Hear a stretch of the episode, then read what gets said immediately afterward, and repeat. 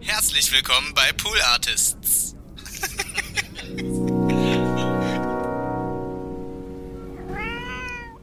Das stimmt. Ich habe halt als Kind voll viel Horrorfilme geballert. Ja. Also einmal so was für Kinder, so Gänsehaut oder so. Ja okay, aber ähm, ich weiß nicht, was, was meine Mutter sich dabei gedacht hat, mit mir FSK 18 Filme zu gucken, sage ich ganz offen, weil ich, ich kann sagen, es hat mir nicht gut getan. Ja. Ich weiß noch, dass ich nächtelang wach lag als Kind, weil ich Angst hatte und das ist nicht mal das Gruseligste, was ich gesehen hatte. Ich hatte immer Angst, dass äh, so ein drei Meter großer Michael Jackson aus Thriller ähm, vor meinem Fenster steht. Ja. Wir waren nicht mal im Erdgeschoss. es war so im dritten Stock oder so. Und ich hatte Angst, dass der dann da so vorsteht irgendwie. Verstehe. Eins, zwei, eins, zwei, drei, vier. Die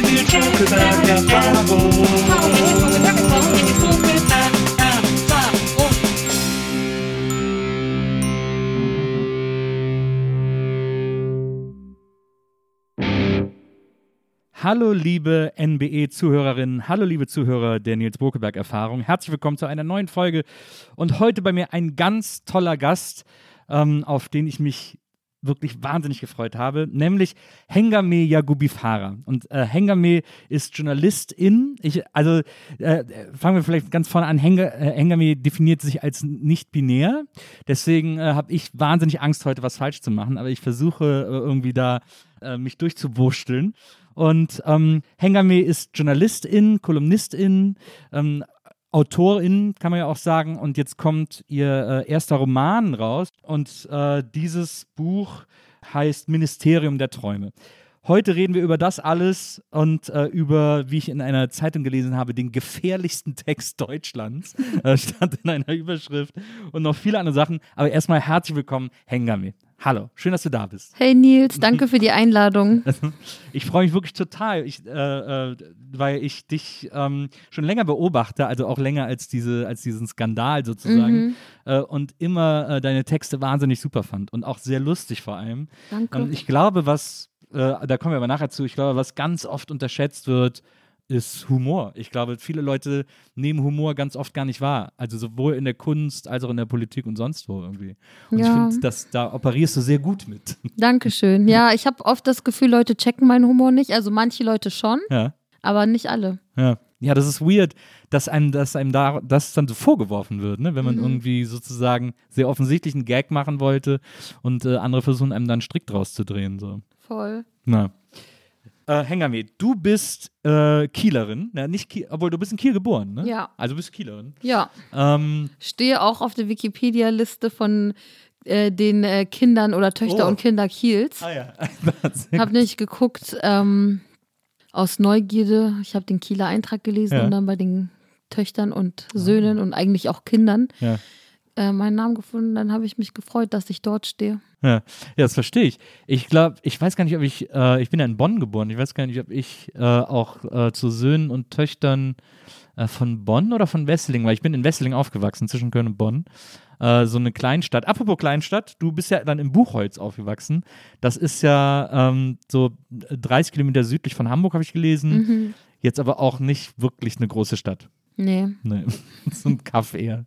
Ja, also ich würde sagen so Vorstadt-Energy auf jeden Fall. Ja. Man kann nicht sagen Kleinstadt, weil es wohnen irgendwie 39.000 Leute dort. Ja, okay. Aber das ist halt trotzdem sehr provinziell. Also diese 30 Kilometer nach Hamburg, ja. die merkst du so an der Art, wie Leute sprechen vielleicht, aber nicht so krass an. Wobei Hamburg kann auch sehr spießig sein, das können die Buchholzer auch. Ja.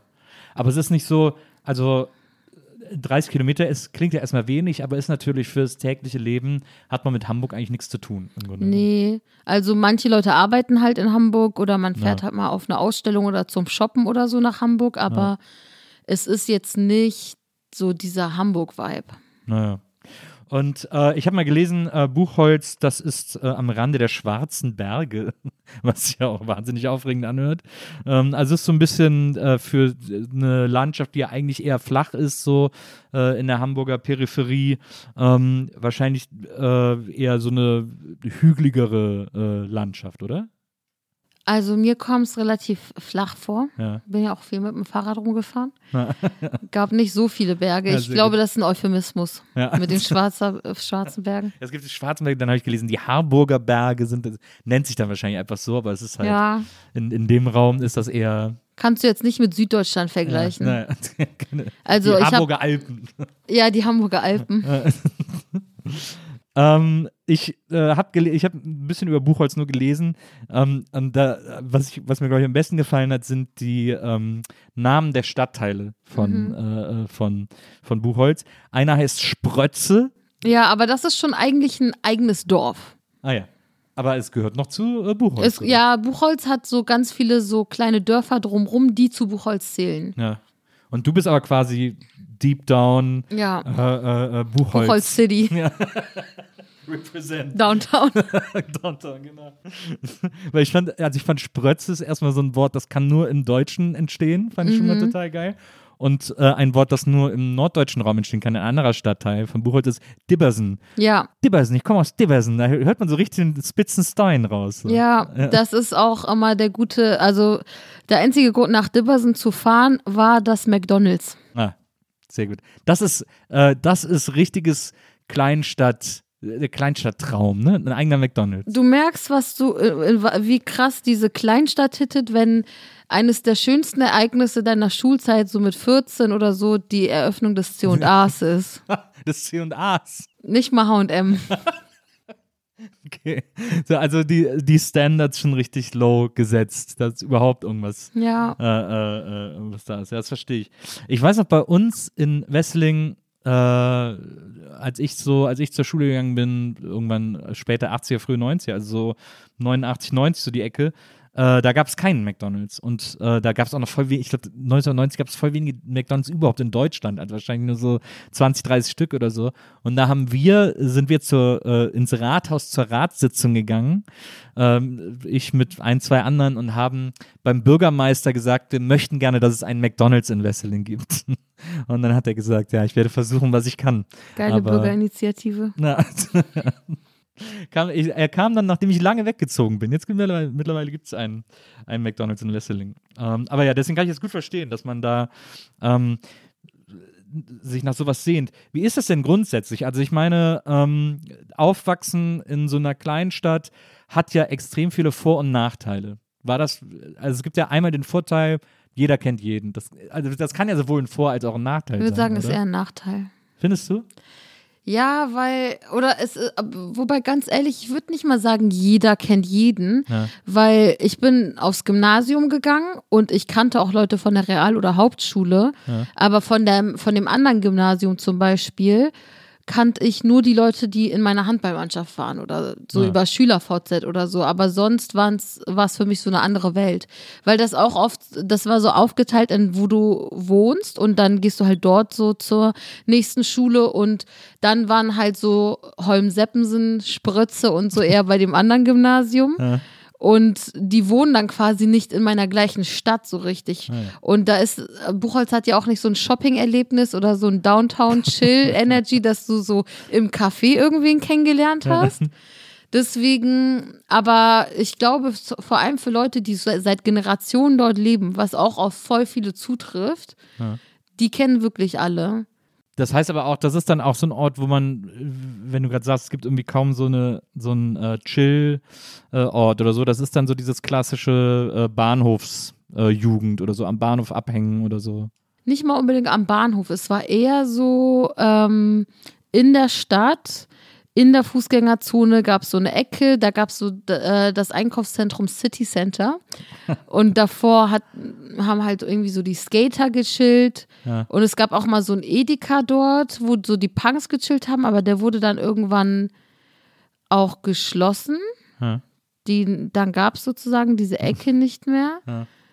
Und jetzt gerade, wo ich es ausspreche, bin ich ehrlich gesagt nicht mal mehr sicher, ob das überhaupt Buchholz war oder eine andere Stadt mit dem Edeka. Also so, es ist so, ähm, genau. Also so die Leute hängen so dort ab oder halt auf irgendwelchen Parkhausdächern, Oh ja, stimmt, das war auch mal ganz cool. Bushalte. Ja. Und was waren noch die Spots?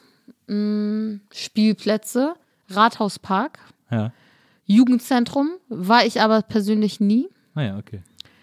Ähm, Aus irgendeinem Grund? Oder? nee, irgendwie, ich kannte niemanden, der da abhängt und Ja, das war immer so sehr speziell. Ne? Man brauchte sozusagen so einen Türöffner für jedes Jugendzentrum. Immer, ja, das war nicht so, ah, ich habe das Angebot online irgendwie gesehen und check's mal aus. Da, naja, naja. Und naja, hängen wir es mal, hängen wir mal so ein bisschen tief. Bist du denn zufrieden mit der Jugend in Buchholz? Also war das, war das okay zum Aufwachsen oder hättest du dir eher so eine anonyme Großstadt zum Großwerden gewünscht? Du meinst die Jugend im Sinne von meine Jugend oder Ja. die Jugendlichen, die dort Nee, nee, leben? im Sinne von deiner Jugend. Ja, Großstadt wäre schon nicer gewesen. Aber ich war halt dann viel im Internet unterwegs. Und das war dann eher so mein Chill-Spot. Ja. Weil dort, ich meine, viele Leute so bei mir auf der Schule konkret waren dann entweder unpolitisch oder in der Jungen Union. Ja, Konnte ich nicht so viel mit an anfangen. Und sonst, ja, also es war halt nicht so aufregend. Ich konnte halt auch mit dieser Osterfeuerkultur so wenig anfangen. Ja. Deswegen habe ich halt auch viel Jugendkultur dort verpasst, würde ich sagen. Aber jetzt auch wahrscheinlich keinen Teil der Jugendkultur, den man unbedingt miterleben will. Nee, ich glaube, das ist so norddeutsche Jugend-Classics. Mhm. Aber habe ich halt nicht mitgenommen. Naja. naja, wenn du sagst, du hättest irgendwie viel Zeit im Internet verbracht, ähm, dann wahrscheinlich viel auf so, äh, was, ich meine, von welchem Zeitraum reden wir das dann? Zwei, du bist 91 geboren, glaube ich, Mhm. ne? Also irgendwie 2005, 6, 7, 8 so die Ecke irgendwie. Ja. Ähm, das ist ja, jetzt muss ich selber zurück überlegen, das ist MySpace, ne? So MySpace-Hochzeit zum Beispiel. MySpace war auf jeden Fall dabei. Dann auch SchülerVZ. Ah, ja. Und tatsächlich auch noch Facebook. Stimmt. Oh, das vergisst man immer, dass Facebook mal eine Sache war. Das Ja. war echt mal geil. Ja, mittlerweile, ja, Facebook ist gefühlt tot. Ich Ja. habe äh, letztes Jahr mein Facebook-Comeback gefeiert. Ich hab, war nie deaktiviert, aber halt nie online. Ja. Und dann war ich so, hm, Twitter ist so stressig, da wird immer gezofft. Ja. Instagram ist irgendwie so, also verstehe mich nicht falsch, ich finde es schön, dass da jetzt auch so viel politischer Content stattfindet, aber es ist halt auch so verkürzt und ich persönlich bin jetzt nicht die Zielgruppe von so einer zehnseitigen Slideshow darüber, was Rassismus ist Ja. oder warum ähm, wir Feminismus brauchen. Ja. Und dann dachte ich, vielleicht bin ich jetzt wieder in dem Alter für Facebook. Und dann bin ich da hingegangen. Okay, Boomer. Ja, noch nicht mal 30, aber dann irgendwie dort und man konnte wirklich ganz entspannt irgendwie mit der Community bequatschen, was sind gute Regenhosen, was sind gute Regenjacken, äh, welche Staubsauger nutzt ihr. Und da gab es dann, also das ist ein unaufgeregter Austausch so. Aber es sind voll viele Leute einfach nicht mehr auf Facebook. Also es sind gefühlt dieselben 10, 15 Leute, mit denen man dort interagiert. Und ich glaube, aber das Problem mit Facebook ist, unabhängig davon, dass es sich so selber kaputt macht, ein Problem sind diese unnötigen Notifications, die du kriegst. Ich gehe, wenn ich so einmal die Woche reingehe, dann irgendwie 30 Notifications. Davon ist höchstens eine oder zwei relevant. Ja. Und bei den anderen, ja, diese Veranstaltungseinladungen oder irgendwo, also ja, irgendwer hat dich eingeladen, irgendeine Seite zu liken. Ja, oder auch, dass jemand was gepostet hat, aber was dann auch gar keinen Bezug mit mir hat. Nee. Einfach irgendwer hat irgendwas gepostet. Ja. Ist so, okay, wieso soll das für mich interessant sein? Äh, das finde ich auch krass, wie dieses Notification-Terror ist bei Facebook Ja. wirklich riesig mittlerweile. Ja, und ich bin eher so der, also ich habe zum Beispiel bei Instagram auch die Story-Reaktion aus, weil ich bin so ein bisschen auf einem Noise Reduction Trip. Ich will nicht das Wichtige verpassen. Und dann, also so, klar ist es schön, wenn ich ein Meme poste und jemand lach, schickt ein Lach-Emoji. Aber wenn es 50 Leute machen, wenn das Meme halt wirklich gut ist, aber ich weiß ja, dass es witzig ist. Deswegen habe ich es gepostet. Ja. Genau. Äh, ähm, und Leute sind so, oh Mann, man kann dir gar nicht mehr auf die Stories antworten. Ich bin so, naja, du kannst mir ja eine Nachricht schreiben, wenn du was zu sagen hast zu irgendwas. Ja. So. Und dann kommen halt die relevanteren Nachrichten durch. Ja, ja, das stimmt. Das verstehe ich. Ja. Ähm, ich finde, ich habe auf Facebook mittlerweile auch so viel Spam. Ich kriege da wirklich nur noch so Anfragen von so Spam-Accounts. Ähm, ich, man, man guckt ja manchmal in diese, in diese äh, Nachrichten, die irgendwie äh, von Leuten, mit denen man nicht befreundet ist, da habe ich nur noch Spam. Das ist nur noch irgendwelche super weirden Porn-Accounts, die da irgendwie mich befreunden wollen, äh, ganz subtil. Das habe ich oft auf Insta. So Gruppenchats, die Oh ja. eröffnet werden, wo ich so drin bin Mhm. und ich bin so. Aber man kann es ausstellen, dass man in Gruppen, wo man niemanden folgt, reingepackt Ah, wird. In den Privatsphäre-Einstellungen. Uh. Habe ich auch erst letzte Woche gesehen. Ja, aber ähm, hast du das auch, dass dir voll viele Leute, die du nicht kennst, die aber dich kennen, Freundschaftsanfragen auf Facebook schicken? Ja. Und ich lehne die halt immer ab. Weil ich bin halt so, keine Ahnung, was, wenn es irgendein unterwandernder Account ist und dann Ja. weißt du, was ich für einen Staubsauger benutze oder welche Regenhose ich gekauft habe. Ja, ich habe äh, ich hab irgendwann mal angefangen, als der Facebook-Hype noch real war sozusagen. Äh, da habe ich ganz viele Leute angenommen, auch Leute, die ich nicht kannte, einfach weil ich Mhm. Auch ohne gemeinsame Freunde. Ja, na, nee, das nicht. Ich habe immer auf gemeinsame Freunde geachtet, aber so ein bisschen, ich habe es trotzdem offener gehandelt, weil ich es so als Entertainment-Account verstanden habe, Mhm. aber kein öffentliches Profil wollte. Ich wollte immer noch das Gefühl haben, dass ich da auch Leute kicken kann und, Ja. und das trotzdem noch abschließen. Aber ich habe Übersicht. genau, aber ich habe trotzdem, ich habe 5000 oder 4000 Facebook-Freunde. Und Man kann nur 5000 haben mit einem privaten Profil, hat mir, habe ich dann äh, gelernt. Aber ich habe so viele Anfragen, die ich alle einfach gar nicht beantworte. Also nicht mal ablehne, sondern irgendwie. Ich, Genau, ich lehne sie nicht mal aktiv ab. Ja. Ich beantworte sie einfach nicht. Genau. Und manchmal weiß ich nicht, ob es irgendwelche Leute sind, die man kennt, Ja. aber die haben dann Fantasy-Namen und Fantasy-Profilbild. Ich so, ja. so. Und die schicken auch nicht eine Nachricht, hey, wir haben uns da und da mal gesehen oder so. Ja. Und ich habe dann aber auch ein schlechtes Gewissen, weil ich denke, hey, ich will jetzt gar nicht überheblich rüberkommen oder dass ich denke, ich bin jetzt irgendwie was Besseres als die anderen und deswegen scheiße ich auf die 30 gemeinsamen Freunde. Aber ich hatte voll oft Situationen, wo mich Leute gefragt haben, ey, dieses und jenes Profil, du bist mit dem befreundet und voll viele andere auch, aber kennst du die Person? Nee, und dann niemand kannte die Person. Und es war dann irgendwie so, also, dass dann plötzlich alles so ein bisschen zu Paranoia gefühlt hat. Ja. Gibt es so Fake-Accounts, die Ja. so Sachen unterwandern und keine Ahnung, ich, ich poste jetzt nichts Heikles auf Facebook. Ja. Ähm, kann ich sonst so direkt dem Verfassungsschutz faxen, aber so, ähm, man will trotzdem, also manchmal braucht man ja irgendwas oder man sagt, hey, hat irgendwer eine Bohrmaschine in der und der Postleitzahl und dann ist klar, okay, du wohnst wo auch immer Ja. und das muss nicht jeder wissen. Naja, das stimmt. Ich hatte eine Bekannte von mir, die habe ich immer mal so auf so Digitalkonferenzen getroffen und so.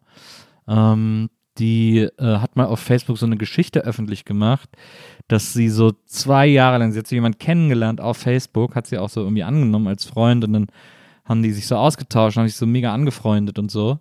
Und es ging so zwei Jahre lang und es war wirklich quasi schon an dem Punkt angekommen, dass sie irgendwie sich scheiden lassen wollte, weil der Wow. Typ irgendwie so gesagt, ja, komm zu mir und so, lass uns irgendwie zusammen und wir haben irgendwie so Pläne gemacht und so. Der, der hat irgendwie in Amerika gelebt oder so, aber wollte gerade rüberkommen, ein paar Jahre her. Ähm, und, äh, und dann gingen so Pläne los und so weiter und so fort. Und am Schluss hat sich herausgestellt, dass das eine Professorin in LA war, die das die, die einfach diese komplette Story über Jahre lang riesig angelegt gefaked hat, nur weil sie irgendwie so ein Einsamkeitsgefühl damit kompensiert hat. Wow. Total krass. Was das für ein, also diese Energie finde ich auch Ja. so abgefahren. Voll. Die haben, glaube ich, echt viele Leute so. Also nicht viele, aber verhältnismäßig. Mhm. Oder es wird eben so deutlich durch, durchs Internet, dass, dass es diese Leute gibt, die das so machen. Voll. Bei mir ist es zum Beispiel auch bei Facebook so, ich poste zum Beispiel gar nichts groß über Arbeit. Ja. Also zum Beispiel meine Texte und sowas oder hier, ich war da oder so, poste ich da gar nicht. Ich glaube, viele von meinen Facebook-Friends wissen gar nicht, dass ich einen Podcast mache oder so. ähm, und nutzt das dann wirklich eher privat. Also viele schreiben ja auch irgendwie Journalistinnen oder so, schreiben, ich arbeite da und da auf Twitter, bin aber privat hier, posten aber irgendwie nur Sachen, die mit ihrer Arbeit zu tun haben. So ist es bei mir auf Facebook nicht. Das ist halt wirklich privat. Ja. Und das ist halt der Grund, weswegen ich sage, okay, ich muss eine Person wenigstens irgendwie einordnen können, bevor ich sie als Freundin annehme. Also wenigstens, dass ich weiß, meinetwegen, wenn, wenn ich dann weiß, das ist die Freundin von dem und dem oder Mitbewohnerin von dem und dem oder so. Und wir haben uns immer in der WG-Küche oder so getroffen. Das, Dann kann ich die Person irgendwie einordnen. Ja, naja, verstehe ich. Das ist ja auch dieses in, der, in die Twitter-Bio zu schreiben, äh, bin privat hier, ist ja auch so, Es, sind, es fühlt sich irgendwie an, als, als wäre das so der Versuch, dass das so ein rechtlicher Schutz wäre, wenn die so Ja. irgendwas schreiben, was auf den Verlag, für den sie schreiben, zurückfallen kann. Oder Ja, so. Das ist, stimmt. finde ich, immer so super weird. Voll. Und ich denke dann aber auch immer so, wer schreibt denn explizit, ich bin geschäftlich hier? Naja.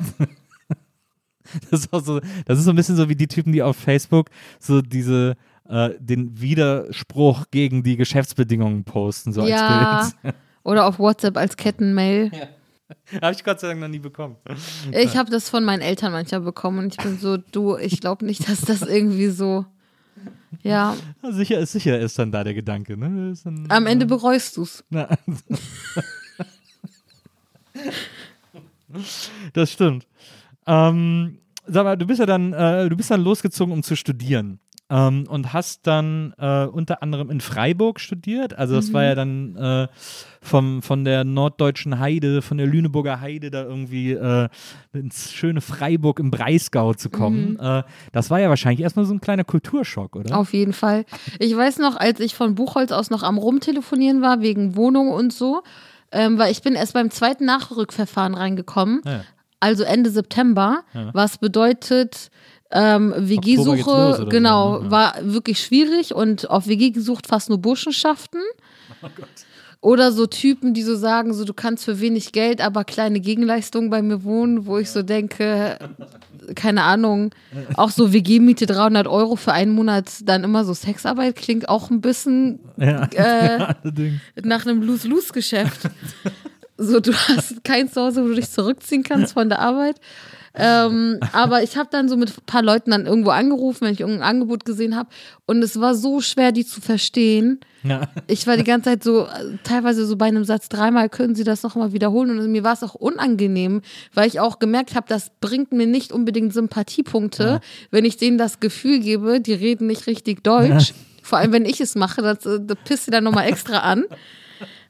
Aber es war halt so. Und also man musste sich dann echt so dran gewöhnen. Aber ja, es war auf jeden Fall ein Kulturschock. Sonne in Deutschland. Ja, das stimmt. Das warst du nicht gewohnt aus dem Norden. Nee. nee. Vor allem 8 Uhr morgens mit dem Fahrrad zur Uni und dann schon durchgeschwitzt ankommen. Ja, aber ist auch, Freiburg ist auch so eine, ist auch so eine Fahrradstadt, ne? Mhm. Ist ja, äh, Das war geil. Abbiegerspuren für Fahrräder. Mittlerweile zieht Berlin langsam mal nach. ja, ja, aber sehr langsam. Sehr langsam. Also überwiegend bist du eher so, du hast einen Fahrradhelm, du hast alles, was du brauchst, eine Lebensversicherung oder sonst was und trotzdem musst du dir Sorgen machen. Mm. Und in Freiburg hast du halt geile Fahrradwege. Aber da hast du dann wahrscheinlich in der Stadt schon eher mehr Steigungen Ja, äh, als, äh, als im Norden. ja, und halt die Tramgleise. Achso, Da muss man immer aufpassen. Ja. Das ist mir mal in Berlin, bin ich auch mal da voll reingedonnert. Das Ja, ist ja eine Scheiße. ja. Stimmt. Ja. Naja, ist, äh, aber wie, ähm, wie hat dir denn so äh, Freiburg dann gefallen, am, äh, als du da dann so angekommen bist und dann irgendwie so äh, äh, da warst? Ja, ich will jetzt nicht über jede Stadt, in der ich gelebt habe, abkotzen, deswegen sage ich erstmal was Positives. Also, es war eine gemischte Tüte, sag ich mal. Es gab auch nice Sachen. Das ist eine sehr schöne, äh, sehr diplomatische Bezeichnung. Ich, ich fand es schön, dass es so viele Orte zum Abhängen gab. Also so Augustinerplatz oder so, triffst dich abends mit deinen Friends und kannst dann irgendwie Bier trinken oder chillen. Äh, Da gab es dann aber auch so die sogenannte Säule der Toleranz. Man fragt sich, was ist das genau? Ich werde es erklären. Es ist so eine Säule, die mit Licht betrieben wird, die rot wird, wenn es zu laut ist. Also Wirklich? sozusagen, es ist nicht die Säule der Toleranz für Minderheiten, sondern der Lärmtoleranz, die strapaziert wird. Hör auf, ey, ich glaub's nicht. Und das ist alles, was du über Freiburg wissen musst. Nee, die hatten auch so ein ganz geiles autonomes linkes Zentrum und so Greta-Viertel ist auch richtig nice. So 1. Mai-Veranstaltungen, ähm, so geile vegane Burger und demonstrieren und so, das ist nice. Ähm, dann, Es ist, man muss sagen, im, für, den, für den Süden Deutschlands ist es die liberalste und offenste Stadt im Grunde genommen. ja, es ist, manche Leute wür- würden sagen, das ist das deutsche ähm, Portland. Portland, ja. Würde ich jetzt nicht unbedingt sagen, weil diese Leute sind teilweise so spießig trotzdem. Also die sind Naja. quasi so, die sind öko, aber spießig. Es ist so schwarz-grün als Stadt. Dieser Bio-Biedermeier oder wie es das nennt. Genau. So. Ja, ja. Ich fand zum Beispiel voll krass, es war immer überall sauber. Viel sauberer als Hamburg zum Beispiel. Ja. Aber es gab viel weniger Mülleimer. Du musstest deinen Müll teilweise 100, 200 Meter mit dir rumtragen in der Innenstadt. Und das hat mich so aufgeregt, weil ich bin so. ja, Ich habe das auch, ich glaube, ich, glaub, ich habe auch ich hab früh von meiner Mutter äh, beigebracht bekommen, dass man den Müll nicht auf den Boden wirft. Und das war mir dann sehr heilig. Ich habe den wirklich auch zum Teil mit nach Hause geschleppt und so, wenn ich nirgendwo mehr oder in die Jackentasche. Mülleimer, ich nur Mülleimer gefunden habe. Das war mal gut so bei Bananenschalen und so, wenn Ja. man diese in der Jackentasche hatte. Da denkt man immer so, aber ist der Kompost, aber das äh, ist nicht so. Braucht lange, dieser, bis das kompostiert. Ja. Ja, Ja. Noch keine Erde, als ich zu Hause angekommen Ja. bin. Ähm, und da hast du dann, ähm, also in Freiburg hast du ähm, Medienkommunikation, glaube ich. Medienkulturwissenschaft. Ah, Medienkulturwissenschaft, Entschuldigung, genau. Medienkulturwissenschaft und äh, Skandinavistik studiert. Ähm, war, äh, warum Skandinavistik? Die Story war so, ich wurde ja erst beim zweiten Nachrückverfahren angenommen, brauchte dann noch auf schnelle Welle ein NC-freies Nebenfach. Ja. Hab mir so, so das Angebot angeschaut, weil ich hätte eigentlich gern Soziologie genommen, aber war halt mit NC keine Chance. Ah, ja, okay. Und dann habe ich so gesehen, neuere deutsche Literaturwissenschaften. Ich dachte so, cool, ich lese gerne, ich schreibe gerne, Ja. Ist was für Passt, mich. ja. Sitze ich in der Einführungsveranstaltung, sehe ich ein Semester Mittelalter. Ich bin aufgestanden, habe gesagt, ich wünsche euch was, Leute. Direkt zum äh, Studiamt und gewechselt. Dann musste ich natürlich schnell was anderes, habe gesehen, Musikwissenschaft. Wer hört nicht gerne Musik? Hand aufs Herz. Dasselbe, dasselbe in Grün. Ja, und dann sitze ich da und bin so, hm, irgendwie spielen hier alle Leute, seit sie sechs sind, Klavier und ich kann noch nicht mal Noten lesen, obwohl ich Gitarre gespielt habe, aber halt E-Gitarre, mehr mit Tabulatur und so. Ja. Ein Semester durchgehalten und dann wieder so Dings. Und ich bin auch jemand, der sich voll schnell demotivieren lässt mit so Fristen und so. Deswegen, ich war so, okay, äh, ein Nebenfachwechsel im Sommersemester geht eh nicht mit vielen Fächern und dann ähm, äh, war ich so, okay, ich nehme einfach, was es jetzt noch so gibt und dann gab es Skandinavistik. Ja, ich dachte, why not? Mal was Exotisches in den Lebenslauf. Ja, das ist so ein bisschen so ein Orchideenfach, ne? Ja. so. Und ich muss sagen, war saugeil. ja? Also das Institut ist Hammer, mega sympathische Leute, voll bodenständig, witzig, geile Veranstaltungen, so Mitsommerfest, Lucia-Fest. Es gab einen schwedischen Chor oder skandinavischen Chor. War ich jetzt nicht dabei, aber dass sie das hatten, war nice. Und ich habe Schwedisch gelernt, das hat voll Spaß gemacht. Und ähm, die Sachen, die wir, also die Seminare und so, die ich dort hatte, Linguistik war schon hardcore, aber so die kulturwissenschaftlicheren Sachen haben auch voll Spaß gemacht. Ja. Ja, Ist, ja-. Und äh, ja, und ich fand aber auch irgendwie, ich meine, ist auch ri- riskant. Ne? Ich war damals noch nie in Schweden und habe dann Schwedisch gelernt und bin sogar ein Semester dann nach Schweden gezogen. Stimmt, ist ein Erasmus-Jahr in, in Genau. Schweden gemacht, ne? Ähm, wie war das denn eigentlich? Das war ganz nice. Also es war so ein bisschen einsam, weil in Schweden sch- funktioniert das mit der Uni so, du hast irgendwie höchstens drei Termine die Woche, meistens eher sogar nur zwei und den Rest, weil es ist trotzdem Vollzeitstudium, bist du halt am Lesen. Ja. Also ich habe teilweise drei Bücher die Woche gelesen auf Schwedisch. Ach. Und äh, ich bin gut in Schwedisch, aber natürlich langsamer als all die anderen, die das Ja. als Muttersprache haben. Und entsprechend war ich dann eben viel zu Hause oder in der Bibliothek. Ich habe aber auch Freundinnen natürlich dort kennengelernt, aber nicht unbedingt so durch die Uni, also wenige durch die Uni und andere eher so durch Dating-Websites oder so. Ähm, das waren auch die interessanteren Leute irgendwie. Warst du in Stockholm oder? Nee, ich war in Linköping. Das ist so 150, 200 Kilometer südöstlich von Stockholm. Ja. Und ähm, die fünftgrößte Stadt in Schweden muss aber nicht so viel heißen, weil Schweden hat nicht so große Städte.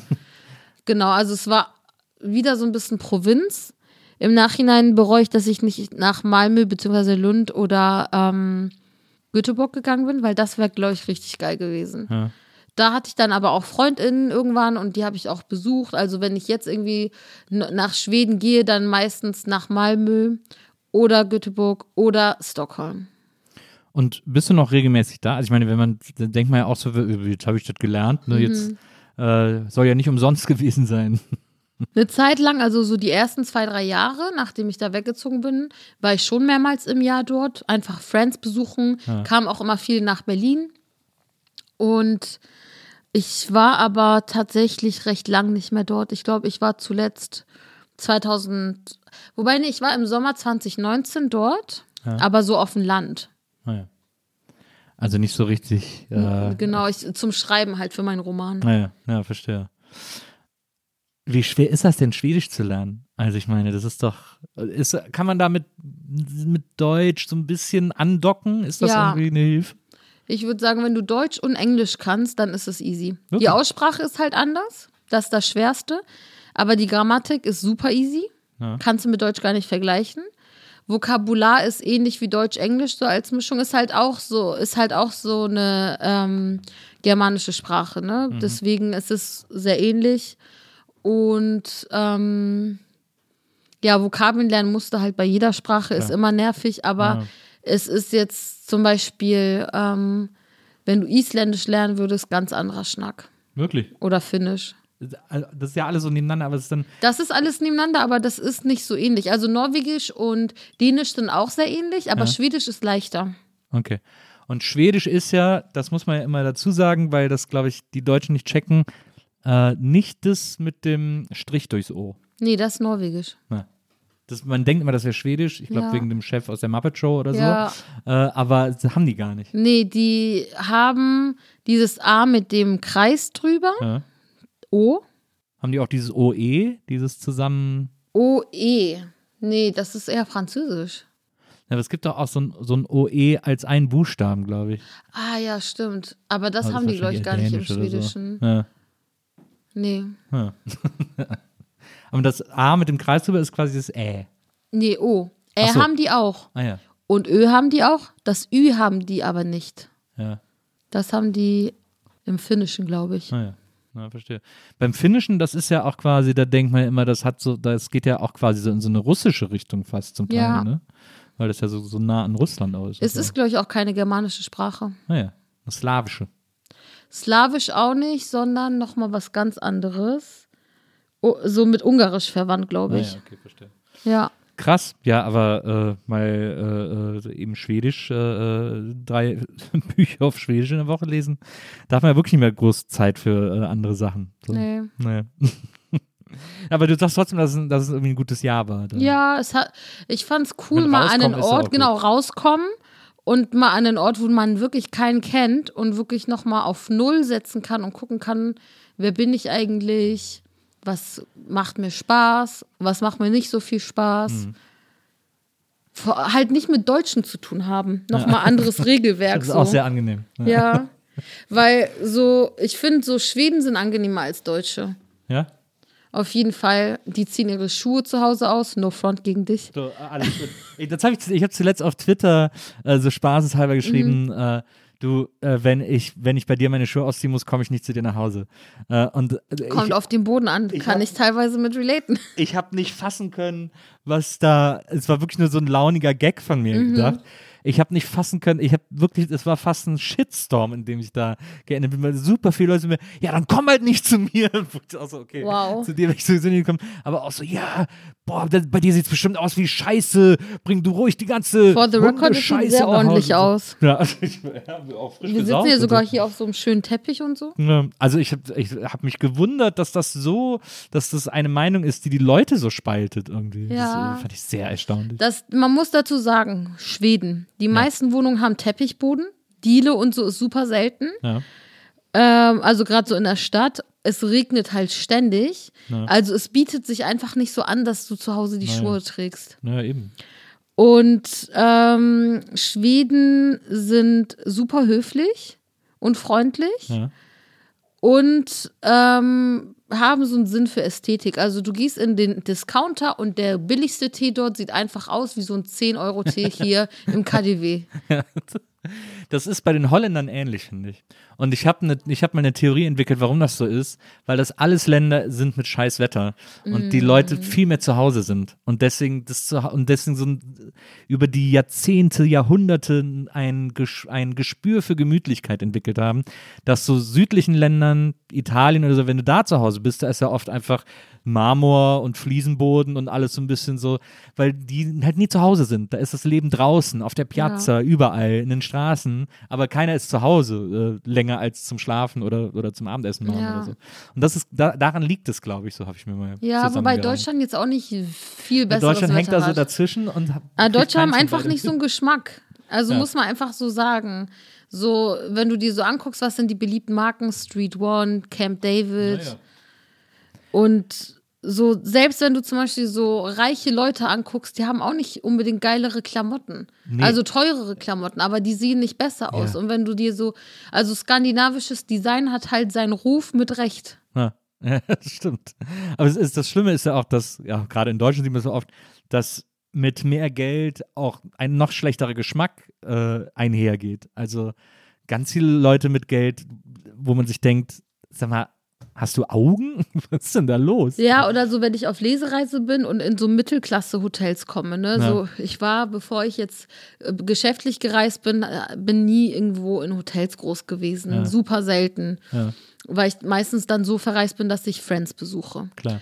Das heißt, ich war dann plötzlich in voll vielen Hotels und war richtig enttäuscht. Also es gab auch ein paar richtig schöne, aber überwiegend so ein Steigenberger Hotel oder so ist jetzt, ist jetzt nicht das 25-Hours-Hotel. Nö, nö, das stimmt. Und das ist aber irgendwie so auch mit diesen Holzvertiefelungen an der Wand und so. Ich bin immer so. Wem gefällt das wirklich? Also, äh, also gefällt das dann den Leuten, die dorthin gehen? Kommen die an und sagen, geil, das ist Ambiente, das ist Hügge? Ja. Oder äh, ist es so eine Assumption?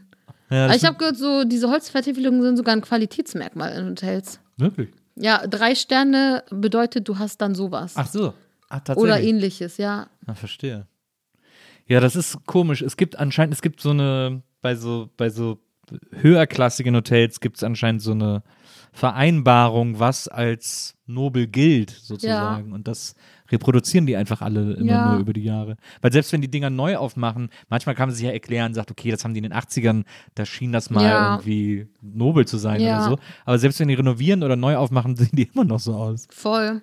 Und, da, und naja, und mit so Design kommst du auch schwer hinterher. Du kannst ja nicht alle fünf Jahre das Hotel komplett neu möblieren. Ja. Ja, ich fand das immer gut, wenn Hotels, also was ich immer gut fand, ich meine, es sind halt auch Ketten, ne? Da Ja. muss man halt sozusagen ein, ein Nenner finden, der so wenig Leute wie möglich überhaupt auffällt. Ja, so ein. Ibis-Budget wird halt jetzt nicht Eames Chair-Replikas dahinstellen. Das finde ich immer geil, wie Ibis Budget, diese, diese Automaten unten, wo du dann einfach auch so alles kriegst und Mhm. so. Ähm, ich war mal in, ich habe mal so eine, äh, so eine Interrail-Reise gemacht. Mhm. Äh, durch Europa und so ein Buch darüber geschrieben und da war ich auch in verschiedenen Städten. Da war ich am Anfang in, in Amsterdam in einem Hotel ähm, und habe dann so einfach gebucht, irgendwie es schien irgendwie günstig. Und das war ein Hotel, wo anscheinend auch immer so Jugendreisen absteigen. Es war voll mit Jugendlichen, dieses Hotel. Die waren natürlich auch alle laut und dann eine saß heulend am Flur und ihr Freund hat gerade am Telefon Schluss gemacht und die anderen trinken das erste Mal Alkohol in ihrem Zimmer ah, und brüllen und so. Und ich war irgendwie mittendrin. Und das Krasse an dem Hotel war aber, dass das so ein, äh, die hatten nur eine Etage und die war aber, weiß ich nicht, 100 Meter lang. Also es war einfach ein langes Hotel. Das ging so ein einfach, Schlauch. ja, das ging so ewig und es war aber nur diese eine Etage. Das fand ich auch, fand ich auch interessant, einfach mal in die Länge zu bauen, statt immer in die Höhe. Ja. Faszinierend. Auch nicht sehr hüge, aber, ähm, aber faszinierend.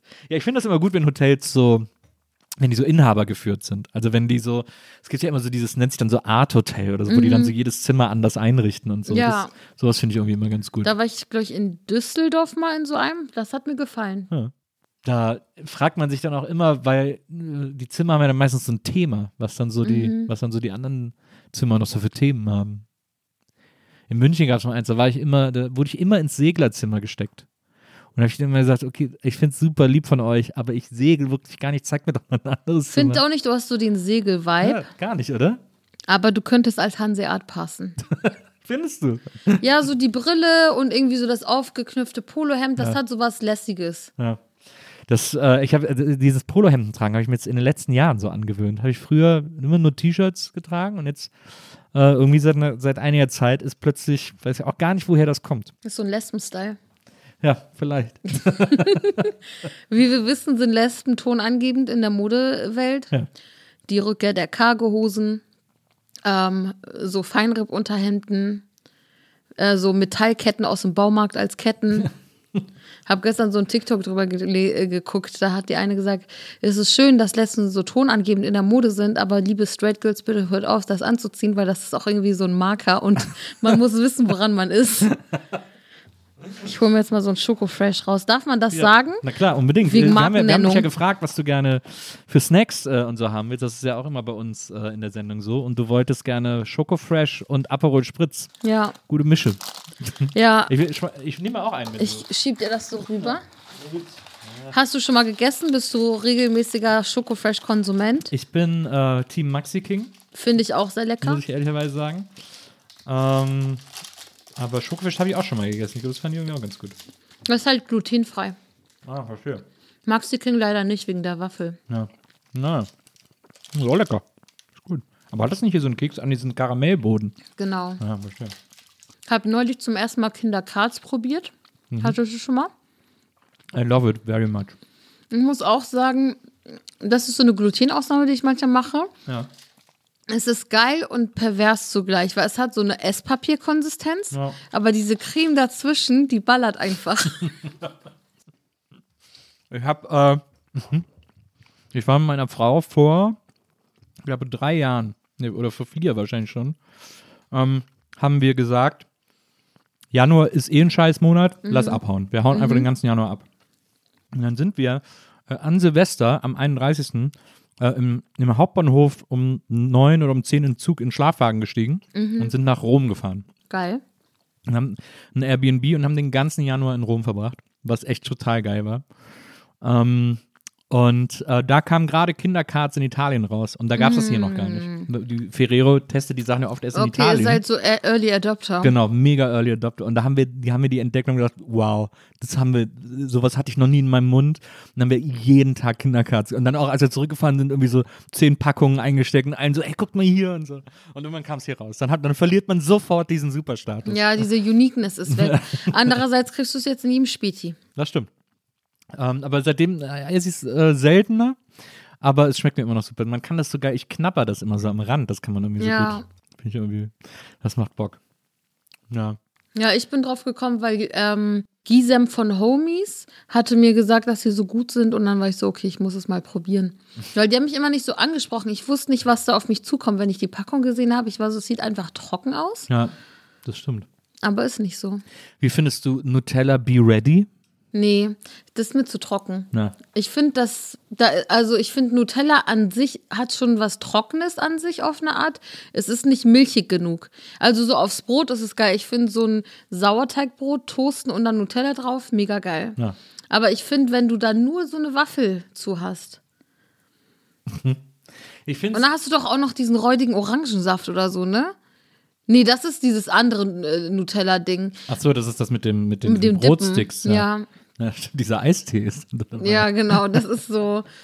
Das finde ich so richtig unansprechend. Die tun so, als wäre das so eine ganze Mahlzeit, so ein Happy Meal to go. Du wirfst sie in die Tasche und dann hast du so ein Drei-Gänge-Menü, aber das ist einfach eine Illusion. Ja, vor allem ist dieser, dieser Eistee ist einer der wenigen Eistees, der auf richtigem Tee basiert. Mhm. Und wenn wir Eistee trinken, wollen wir diese geile Zuckerplörre haben. Pfirsich und ja, genau. ja.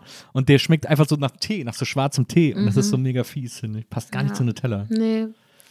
Aber dieses Be Ready, das esse ich, also ich, ich hole mir das, glaube ich, so zweimal im Jahr. Mhm. Aber dann finde ich es ganz geil, irgendwie so. Wie findest du Nut äh, Hanuta-Riegel? Geil. Na, nee, na, ich, ich muss sagen, er kam ein bisschen zu spät. Er war ein bisschen so late to the party, Mhm. weil es plötzlich den Knoppersriegel gab, den ich total geil finde. Finde ich auch. Ich finde, Knoppersriegel ist geiler als Hanuta-Riegel. Ja. Hanuta-Riegel ist geiler als Hanuta. Ja, Und Knoppers ist auch geiler als Hanuta. Ja. Aber Hanuta ist an sich auch nicht schlecht. das stimmt. Weißt du, was richtig geil ist, was auch geiler ist als, also sogar geiler als Knoppers, ich weiß nicht, ob es geiler ist als der Knoppers Riegel, aber es gab zuletzt äh, Hanuta Brownie Edition. Mhm. Das war richtig geil. Ist es dann so Riegel oder so wie Nee, nee, der Hanuta, Hanuta? aber die Creme ist dann so Brownie-esque mäßig im Geschmack, Ah. sehr super schokoladig und so. Das, nicht so und, nussig. Genau, und die Waffel ist dann auch Schokolade. Also so eine Okay. Schokoladenwaffel. Das war echt super lecker. Okay, das habe ich gar nicht mitbekommen. Na, Das war echt gut.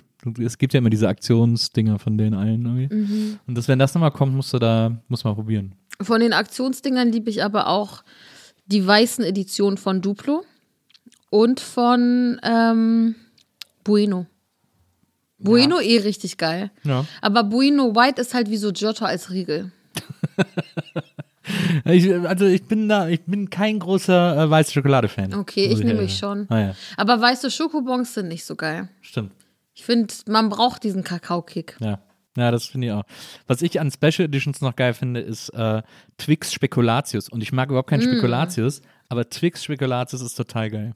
Okay, muss ich mal probieren. Na. Okay, und eine andere weiße Sache, die Ja. nice ist, ist Snickers White Eiscreme. Das war letzten Sommer mein treuer Begleiter. Ah, das ist, das habe ich auch mal gegessen. Das fand ich auch gut. Das stimmt. Snickers Eis ist eh geil. Ja, ich finde zum Beispiel die ganzen Schokoriegel von Mars, Snickers, Twix, Milky Way und so, die jucken mich gar nicht. Ja. Also, ähm, das ist auch so ein Two-Minute-Walk zur Celebration-Diskussion, da können wir auch noch zukommen. Aber ich, die, ich würde mir das nicht kaufen. Außer mir ist richtig schlecht, ich brauche sofort was und äh, du hast so einen Stani-Kiosk, wo es nur das gibt, dann würde ich einen Twix nehmen. Na. Oder einen Snickers. Aber Oder, die, oder Snickers, äh, wie heißt Snickers Crispy? ah ja, die sind Der auch lecker. Ja. Ich habe so vor eineinhalb Jahren äh, äh, hat mich Margarete Stukowski besucht und hatte sie das als Dessert dabei und das war nice. Ein bisschen fancy, das fancy Ja. Snickers. So. Ja. Aber die Eiscreme-Versionen davon sind alle geil. Egal ob Mars, ob Snickers, ob Bounty, die sind alle gut. Mhm. Und dann kommen wir nämlich zur Celebrations Box, weil da ist halt überwiegend sowas drin. Interessiert mich nicht. Die haben mittlerweile, Gott sei Dank, muss man sagen, den Milky Way gegen Milky Way Crispy Rolls stimmt. ausgetauscht. Ja. Und das ist ein großes Upgrade. Ja. Sonst bin ich aber immer so Malteser Ja. oder Dorf Karamell. Ich liebe Maltesers, also richtige Maltesers kann ich wirklich eine Tüte ist so. Ja, die gehen auch so schnell weg, die Ja. sind so winzig. Ja, aber das Geile ist, diese zu zerbeißen und dann mit der Zunge Diese dieses. Malz auf, aufzulösen. Und dann Ja. hat man nur noch diese Schokohülle im Mund und so. Ähm, aber die Maltesers in der Celebrations Box sind ja gegen richtige Maltesers, was soll das? So ein Schokoladenstück mit so, mit so Mini-Bruch Malteser-Füllung drin. Das finde ich echt immer frech, muss ich ehrlicherweise sagen. Aber Duff Caramel, Karamell ist geil. Ja. Wobei ich denke dann immer, wie so, ich denke bei Duff immer erst an Seife. Ja, das stimmt. Und bei Duff und Duff Karamell ist es ja auch so, im Gegensatz zu Malteser und den anderen äh, Mitgliedern der Celebrations Family, die kannst du in Deutschland nicht einzeln kaufen. Ja, in Griechenland oder UK oder so, schon, ne? ja. Genau, aber in Deutschland nicht. Und vielleicht macht das das so nice. Grundsätzlich ist jetzt nicht so, dass in meinen Top 5 Schok Schokoladen die Duff Karamell mit drin sind, Ja. sondern so die Celebrations Box ist ein trostloser Ort grundsätzlich und diese paar Sachen sind die Ausnahmen, die dir das Gefühl geben, draußen in der Welt wartet irgendwas Schönes auf dich und du kannst da irgendwie zu, drauf zugreifen. Äh, und dann ist aber natürlich die große Frage, äh, die zentrale Frage, kann dann nur lauten ähm, Milky Way Crispy Rolls oder Amicelli? Ich finde Milky Way Crispy Rolls. Ich hatte mir letzten oder vorletzten, ich glaube letzten Sommer eine Schachtel Amicelli geholt, Ja. weil meine Schwester davon so schwärmt. Und man denkt auch irgendwie zurück an diese Werbung, die hatte sowas Graziles in den 2000ern mit dieser Tänzerin und so und es kommt dir so vor wie so, so eine Ballettshow als Nachtisch. Ja. Und dann fand ich es gar nicht so nice. Ein bisschen underwhelming. Irgendwie die Creme ist so hart. Ja. Die ist nicht so weich wie bei Bueno zum Beispiel. Und Milky Way Crispy Roll ist irgendwie nicer. Es ist ja auch, äh, ich glaube, der, ich glaube, dass Amicelli und Milky Way Crispy Rolls im gleichen Werk hergestellt werden. Mhm. Äh, es wird nur äh, sozusagen der Kanister mit der Füllung gewechselt. Ja. Ähm, und Milky Way Crispy Rolls haben ja dann eben eine Milky Way Creme Mhm. äh, drin und Amicelli hat so eine Nuss-Nougat-Creme Ja. eigentlich drin. Und ich finde, diese Milky Way Creme ergänzt das besser. Ja, ja, das stimmt. Und bei Pralinen, Ferrero Rocher, Mhm. Ferrero Küsschen, was gibt's noch? Giotto. Giotto ist aber andere Kategorie. Das ist nicht in dieser Geschenkbox mit drin. Ich finde, da muss man auch. Ja, okay, da, Moncherie, das ist ein Moncherie, Moncherie, glaub ich, ja. Ja, Moncherie ist mir nicht. finde ich ekelhaft. Ja, finde ich auch super. Rocher ist ganz nice, aber nicht mein Favorite. Ich finde Ferrero Küsschen nice, Ferrero Küsschen White noch nicer. Und dann, wenn du Glück hast, ist halt Raffaello dabei und das ist halt der King. Ähm, Nadja Shehade hat mir neulich so ein Video geschickt, wo ich glaube, das wurde in Indien gedreht. Irgendwie so acht ältere Männer probieren zum ersten Mal in ihrem Leben Raffaello und das ist so schön. Ja. Und was bei mir auch hängen geblieben ist, ist der Lob an die Verpackung. Die meinten, das sieht so schön aus, diese Schachtel. Und das ist wirklich so. Es ist voll schön. Und es macht auch total Sinn, dass äh, so Raffaello so ein typisches so Gastgeschenk ist. Ja. So, du bist irgendwo eingeladen, den du vielleicht nicht so gut kennst und du bringst irgendwas mit, du willst nicht mit leeren Händen kommen und ich finde, Raffaello, dann pappst du da vielleicht noch eine Schleife mit drauf und das kommt gut an. Aber äh, Ferrero Rocher, da hast du dann so eine, so eine Kiste mit so, so eine kleine Schachtel mit so Gold, bringst du dann so Das mit. ist auch edel. Ja. Das hat für mich so eine Weihnachtsvibe. Ich finde, ich liebe Ferrero Rocher so sehr, weil das ist, glaube ich, die einzige Süßigkeit, bei der ich wirklich glaube, dass sie Nutella als Füllung verwenden. Das glaube ich auch. Na, das finde ich einfach saulecker. Ja. Es gab mal äh, in den letzten Jahren so einen Versuch von so einer, das hieß, nannte sich irgendwie Ferrero Rondell oder so. Da haben sie Rocher, Mm. So zartbittermäßig. genau, Rocher in the gefühlt. Dark und so. Das war ganz komisch. Nee, fand ich auch nicht gut. Ja, fand ich auch nicht gut. Ähm, aber äh, finde ich gut, dass wir das geklärt haben. Äh, das, was ist denn, was sind denn deine Lieblingsschokoladen? Also äh, isst du auch so normale Schokolade, so eine Ja. Tafel Schokolade? Was ist da? Also meine Lieblings, wenn ich so, so auch fancy und so sagen kann, Tonys. Meine ich habe mir erst vorgestern im Butni eine Sta hier Tonys Salted Caramel ist einfach geil. Ich finde es Ja. auch schon allein, wie die Tafel eingeteilt ist, ne? Nicht so in Ja, ja, regelmäßigen genau. Stücken, das hat schon was. Ja. Die Verpackung wirkt so fancy, das hat so ein Öko-Vibe. Ich finde Tonys Schokolade richtig geil. Mensch, das ist ja toll. Das, da, da, schla da sind wir ja auf, wirklich auf einer absoluten, Ja. ich liebe Tonis. Das ist, ich finde, die sieht super aus. Ich finde aber, die schmeckt eben auch super. Ja. Und die ist so geil dick. Das sind so Ja. dicke Stücke immer alles. Äh, also da, und plus diese Mission, die die haben, ist ja irgendwie auch ganz cool, ähm, dass sie so, dass sie so sklavenfreie Schokolade machen. Ich habe mich mal, ich habe so einen anderen Podcast mit zwei äh, Freunden zusammen, Gästeliste Geisterbahn, wo ich immer von dieser Schokolade geschwärmt habe, auch als es die noch gar nicht in Deutschland gab. So, und dann habe ich die in Holland mal so mitgebracht bekommen. Habe gesagt, Leute, das ist die geilste Schokolade der Welt. Und seit Jahren erzähle ich das. Und dann habe ich zuletzt gesehen, wie die so angefangen haben, so Influencern so Schokolade zu schicken und so, ne? Und ich mich dann so im Podcast mega aufgeregt. Ich so, ey, wenn hier irgendwer in Deutschland der größte Tonys-Influencer ist, dann bin ich das seit vier Jahren oder so. Das ist völlige Frechheit, dass ich übergangen werde. Und seitdem schicken die mir auch regelmäßig. Schokolade. Und die haben mir jetzt ein Paket geschickt. Ich, Habe ich das jetzt hier? Ähm, die haben, machen so eine neue Aktion, haben jetzt auch eine Petition gestartet, äh, dass sich sozusagen alle Schokoladenhersteller weltweit dazu verpflichten, ähm, eben äh, zu versuchen, so sklavenfreie Schokolade wie möglich herzustellen, weil das ja ein Riesenproblem ist durch die Kakaoproduktion in Ghana. Äh, also ich glaube, 60 Prozent der Weltkakaoproduktion findet in Ghana statt und weil die so billig sein müssen, wird da eben Kinderarbeit äh, und Sklavenarbeit eingesetzt. Und dagegen wollen die vorgehen und haben so eine Petition gestartet und haben eben so eine Aktionsbox geschickt. Da sind Sticker drin, Poster und vier Tafeln, die so gelayoutet sind wie äh, KitKat, Ferrero Rocher, Twix und äh, noch irgendwas Viertes. Und ähm, ich habe sie noch nicht gegessen, weil ich mich noch nicht getraut habe, die aufzumachen. Aber die haben dann auch alle diese Bestandteile von diesen Schokoriegeln mit drin. Und das ist natürlich, wenn Tonis schon die dann nachmacht, das muss ja genial schmecken. Ja. KitKat ist auch geil, fällt mir gerade dazu ein. aber Aber, Palmöl. Ja, oh, mit Erdnussbutter. Oh. Ja, guter Stoner-Snack auf jeden Fall. Das stimmt. Das ist Ja. sehr, sehr lecker. Na, aber ich finde, Tonys ist einfach wirklich mit Abstand die beste Schokotafel. Und äh, mit drei Euro pro Tafel ist natürlich auch eine Ansage. Aber ich kaufe mir dann lieber so eine Tonys, die ich über die Woche verteilt so snacke, als dann so eine unbefriedigende Tafel Schogetten. Das sind, ist die schlimmste Schokolade von allen. Nee, die schlimmste Schokolade von allen sind diese 30-Cent-Tafeln, die vegan sind, die es im Edeka und so gibt. Die mit äh, so Zartbitter mit äh, Erdbeercremefüllung, Minzfüllung, ich glaube Pfirsichfüllung. Also wenn man vegan, damals, vor acht Jahren, wo du als Veganerin entweder für 5 Euro so eine Vego-Tafel kaufst Ja. oder halt mal sowas, dann gab es nicht so eine andere Möglichkeit. Ja. Aber ich bin nicht mehr vegan. Und es gibt jetzt auch andere Möglichkeiten und da möchte ich damit nicht mal assoziiert werden. Aber ja, ich finde, oder so zum Beispiel früher mochte ich, also als Marabu noch so exclusive und so war, das war auch Ja. geil. Stimmt, hat, war, saß ja in der Quelle in, Ja, in Schweden. die haben auch so nice Sorten mit so Salmiakstücken. ja, das habe ich auch mal gegessen. Das war, ich bin ein großer Lakritz-Fan, aber das Ich fand auch. ich irgendwie, hat mich nicht so. Ich fand das nice, aber ich finde das jetzt nicht das Beste, was du mit Lakritz kriegen kannst. Ja.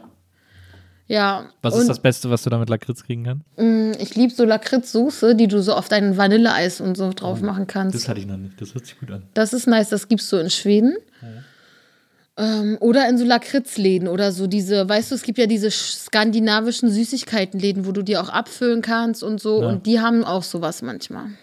Ich Ich habe, äh, mir hat, äh, letztes Jahr war das eine, äh, eine Bekannte auf Instagram, die war in Schweden und dann habe ich gesagt, oh, ich will auch in Urlaub, ich bin neidisch und so bla bla. Und die hat jeden Tag andere Lakritz-Sachen probiert. Und ich so, oh Mann, das ist, sieht alles so geil aus. Und die haben gesagt, gib mir deine Adresse, ich schick dir was. Und ich so, Nice. okay. Und dann habe ich ihr meine Adresse gegeben. Äh, Lotta Frei heißt sie, Respekt an, äh, an Lotta. Und dann hat sie mir wirklich ein riesen Lakritz-Paket gemacht und Nice. geschickt. Ähm, mit unterschiedlichsten Dingen, wirklich total geil. Und da war eine Sache leckerer als die andere, aber da war eine Sache dabei. Das waren so Kugeln. Ähm, ähm, da war, äh, die waren sozusagen äh, in so einer Art äh, Zucker gewälzt, äh, der so Himbeerzucker, der hat so nach Himbeer geschmeckt. Ähm, die eigentliche Kugel war aus so Vollmilchschokolade und innen drin war ein Lakritzkern. Das klingt nice. Ich glaube, ich hatte das mal. Boah, das war Ja. der Hammer. Ich mag auch diese kleinen Totenköpfe, halb Himbeer, halb Lakritz. Stimmt, die sind auch geil. Oder die salzigen Totenköpfe, die ein bisschen größer sind. Ja. Ähm, es gibt auch so weiche, die heißen Pandas. Das ist so wie so, das ist wie so eine Rolle, aber so mehrere Röllchen so gemeinsam, wie so eine Blume im Profil. es ist so schwer zu beschreiben, aber es ist halt so ein großes Stück weiches Lakritz und Okay. das ist richtig nice. Ja. Früher, so in der Schulzeit, habe ich mir Türkischpfeffer oft geholt, aber mittlerweile bin ich ein bisschen over it. Ja. Same mit diesen Lakritzfröschen, diese Ja. Salmiakfrösche. Ja. In Kiel habe ich mir oft nach der Schule Salmiakpulver so zum Dippen geholt. Ist ja auch, Norddeutschland ist ja auch sehr bekannt für die Salmiak-Lollis. Ja, Weihnachtsmarkt mit Salmiaklolli. Ja. Es gibt äh, im Schillerkiez auf dem Markt so einen Lakritzstand, da hat eine Freundin von mir mich neulich äh, dorthin gebracht. Ja. Und wir haben uns so jeder so gemischte Tüten gemacht und die haben richtig gute Sachen, auch so Chili-Lakritz Ah, ja. und irgendwie Karamell-Lakritz, Toffee-Lakritz. Ja. Das sehe ich jetzt öfter auf so Wochenmärkten in Berlin, dass da diese die Stände mit so besonderen Süßigkeiten oder auch so einer großen Lakritzauswahl sind oder so. Ja, aber Lakritz in Deutschland, also ich meine, Lakritz in Österreich ist richtig selten. Meine beste Freundin wohnt in Wien und immer, wenn ich sie besuche, bringe ich ein paar Lakritz-Sachen mit. Und da ist Deutschland noch okay, aber jetzt kommt das so in fancy mehr, habe ich das Gefühl. Ja. So Lakritz kommt langsam an und wird dann aber so fancy. Weil es auch Hücke ist. Ja, es ist Hücke, ja. Kommen wir mal äh, kurz zurück von den äh, von äh, relevanten Süßigkeiten-Talk. Ähm, du bist ja dann auch sehr hin und her getitscht, hast in Berlin gelebt, bist dann irgendwie nach, äh, äh, hast dann das Erasmus-Jahr gemacht, bist dann nach Wien und bist dann wieder zurück nach Berlin, weil du Mhm. Ja. gesagt hast, irgendwie, du hast irgendwann mal gesagt, äh, Berlin ist eine der aufregendsten Städte der Welt. Mhm. Ist das, findest du das immer noch? Oder? Ich sag mal so, krass rumgekommen bin ich nicht. Ich war jetzt noch nie in New York oder Los Angeles oder Toronto oder Johannesburg oder so. Ja. Deswegen ähm, hab nicht so viele Ver Im Vergleich? Im Vergleich zu Hamburg war's geil. Ja. Ist auch immer noch nice. Also ich liebe Berlin, ähm, weil es einfach so eine Stadt ist. Ich meine, so als freie, eher für linke Medien arbeitende Journalistin hast du jetzt auch nicht das Budget zu sagen, ich ziehe irgendwie nach München, würde mich jetzt nicht interessieren, aber so beispielsweise oder eine andere europäische Großstadt. Also hier, ich meine, Berlin hat sich krass verändert, ist viel teurer geworden, aber hier kannst du immer noch mit äh, nicht so viel Geld richtig gut leben und hast krasse Kulturangebote. Es ist eine aufregende und nice Stadt. Es ist nicht unbedingt die hübscheste Stadt. Da muss man fairerweise auch sagen, es ist nicht hübsch. Ja, das stimmt. Aber ich, das, mh, ich überlege jetzt, welche Stadt, also vor allem von Großstädten, ich in Deutschland zum Beispiel richtig, richtig hübsch finde. Da ist, da bleibt irgendwie nicht viel übrig. Also selbst München, das ja natürlich diesen schönen, dieses schöne Panorama mit den Alpen hat, ähm, hat jetzt als Stadt ist jetzt auch oft sehr bland, wie man, wie man irgendwie so sagt, finde ich. Also das haben die deutschen Städteplaner irgendwie alle nicht so richtig gut hingekriegt. Also ich komme ja aus Köln, so aus dem Umkreis von Köln. Das ist natürlich wirklich die hässlichste Stadt in Deutschland. Ähm, Es ist aber wirklich nicht schön. wie bitte? Es ist wirklich nicht schön. Nee, es ist wirklich nicht schön. Aber es ist irgendwie, äh, dafür sind die Leute da charmant. Das, Ja. das gleicht es dann wieder aus irgendwie. ich mag Köln. Ja. Ja, ich, also ich liebe das auch total. Aber ich bin auch froh, da, ich muss da gar nicht wohnen. Ähm, ich bin mittlerweile so, dass ich, wenn ich so hinfahre, dann äh, kann ich alles machen, was ich an der Stadt liebe. Äh, und sehe das auch und sehe auch die ganzen Leute, die ich liebe. Und dann bin ich nach ein paar Tagen wieder weg. Und dann hatte ich quasi nur Liebe in und für die Stadt. So, das ist eigentlich genial. Ich glaube auch so, NRW ist äh, von den größeren Bundesländern, also sozusagen Berlin raus, Bremen raus und Hamburg raus, ist schon die geilste, ist das geilste Bundesland in Deutschland. Schon- ja, kann sein. Da hast du, ich, ich mag den Ruhrpott. Ich war in Bochum einmal erst, aber ich mochte es richtig gerne. Ja. Und so Düsseldorf ist halt super Porsche. Ja, das sagst du mir als Kölner natürlich nicht, äh, da kann ich, habe ich kein Urteil über diese Stadt. Das ist der Parkplatz von Köln. Lass ich so stehen. ja. Habe ich jetzt kein Gegenargument. Und Ey, Köln also, ist da hast du nice. auch keine Feelings. Ne? Ähm, ja, also NRW kann man schon machen. Ich habe mal, äh, äh, da kommen wir wieder auf Facebook zu sprechen. Ich habe mal, äh, bin irgendwann mal so verkatert nach einem Auftritt in Krefeld, glaube ich, mit dem Zug quer durchs Ruhrgebiet gefahren, äh, zurück nach Berlin. Und dann habe ich so verkatert irgendwie so auf Facebook geschrieben, so, boah, ey, der Ruhrpott ist echt so am Arsch, weil das ja auch alles da so an dieser Strecke super runtergekommen ist und so. Und dann haben sich so viele Leute aufgeregt, ja, klar, wenn man nur die Bahnhöfe sieht, du kennst das Ruhrgebiet gar nicht und so. Und dann hat, waren alle so emotional und so. Ich gesagt habe, okay, pass auf, Leute, ich will euch ja nicht Unrecht tun. Ähm, ich, äh, dann laufe ich eben einmal durchs Ruhrgebiet. Und dann habe ich wirklich zwei, drei Monate später eine Wanderung gemacht vom ähm, östlichsten Teil und bin dann eine Woche lang in den, äh, bis ganz in den Westen des Ruhrgebiets äh, gelaufen. Irgendwie so sieben Tage lang oder so. Wow. Und habe mir das ganze Ruhrgebiet angeguckt. Und das ist wirklich ganz Du bist schön. richtig jemand, der mal was unternimmt, ne? Du bist Ja, es so, war so ein bisschen so ein Gag. Ich fand es dann irgendwie auch so eine. Ich bin, also ich bin auch nicht immer so super unternehmungsfreudig. Ich liebe es, zu Hause zu sein und irgendwie nicht raus zu müssen. Aber ich, was, ich habe eine, ich habe so einen Softspot für Schwachsinnsaktionen, leider. Ähm, und äh, was bist du für ein Sternzeichen? Waage. Ja, doch, das könnte passen. Also du bist Skorpion, ne? Ja, Ist das, äh, was sind äh, Skorpion-Eigenschaften? kommt drauf an, wen du fragst. Also Skorpione sind ziemlich stigmatisiert. Die werden immer so gemein gezeichnet als irgendwie so kalt, gemein, eifersüchtig, possessiv. Würde ich sagen, trifft alles nicht auf mich zu. Ich würde sagen, ähm, Skorpione sind auf jeden Fall sehr loyal, aber wenn du es verkackst, dann hast du es verkackt. Verstehe. Also es ist nicht so, dass die nicht vergeben können oder so, aber die haben nicht so ein Kurzzeitgedächtnis.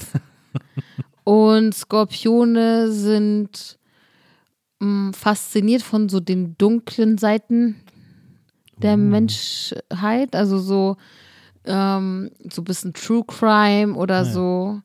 Also sind nicht so ängstlich, würde ich sagen. Aber dazu muss ich sagen, ich habe in einem Interview gehört, äh, in deiner äh, letzten Folge deines Podcasts auf eine Tüte mit, ähm, da hast du erzählt, dass du ein großer American Horror Story Fan bist, Ja.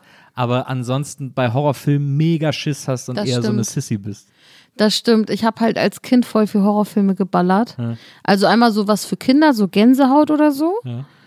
Okay, aber ähm, ich weiß nicht, was, was meine Mutter sich dabei gedacht hat, mit mir FSK 18 Filme zu gucken, sage ich ganz offen, weil ich, ich kann sagen, es hat mir nicht gut getan. Ich weiß noch, dass ich nächtelang wach lag als Kind, weil ich Angst hatte und das ist nicht mal das Gruseligste, was ich gesehen hatte. Ich hatte immer Angst, dass äh, so ein drei Meter großer Michael Jackson aus Thriller ähm, vor meinem Fenster steht. Ja.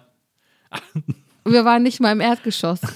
Es war so im dritten Stock oder so. Und ich hatte Angst, dass der dann da so vorsteht irgendwie. Verstehe. Und aber das ist ja, ich meine, der Thriller ist ja, also bisschen Horrorfilm, aber Ja, wenn du es im Kindergarten guckst, dann ist es schon heavy. Ich war damals, ich war äh, mit sechs, sieben riesen Michael Jackson-Fan. Und, äh, und da kam das Thriller-Video gerade raus. Da war gerade die Thriller, auch die Platte, die haben mir dann meine Geschwister geschenkt.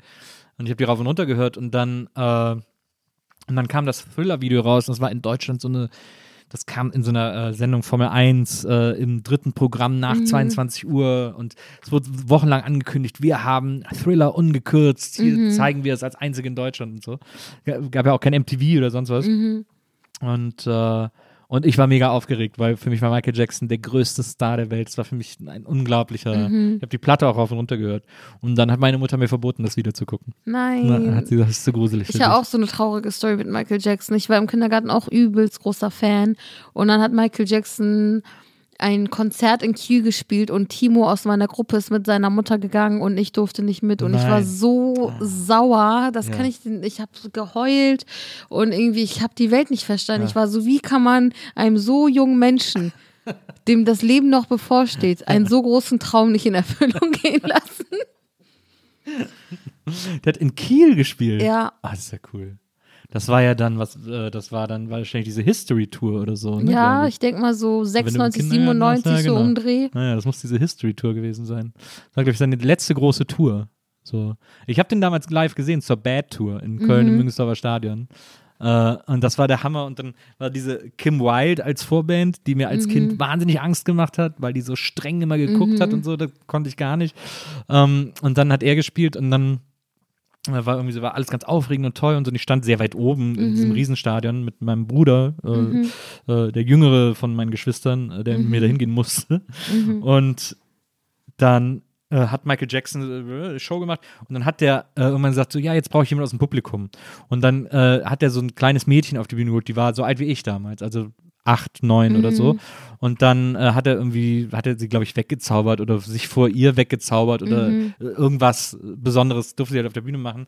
Und ich war so neidisch, dass er mich nicht, und ich war wirklich am anderen Ende des Stadions, also es hätte sehr lange gedauert, bis ich Ja. überhaupt auf der Bühne gewesen Bis er wäre. dich überhaupt gefunden hätte. Ja, genau.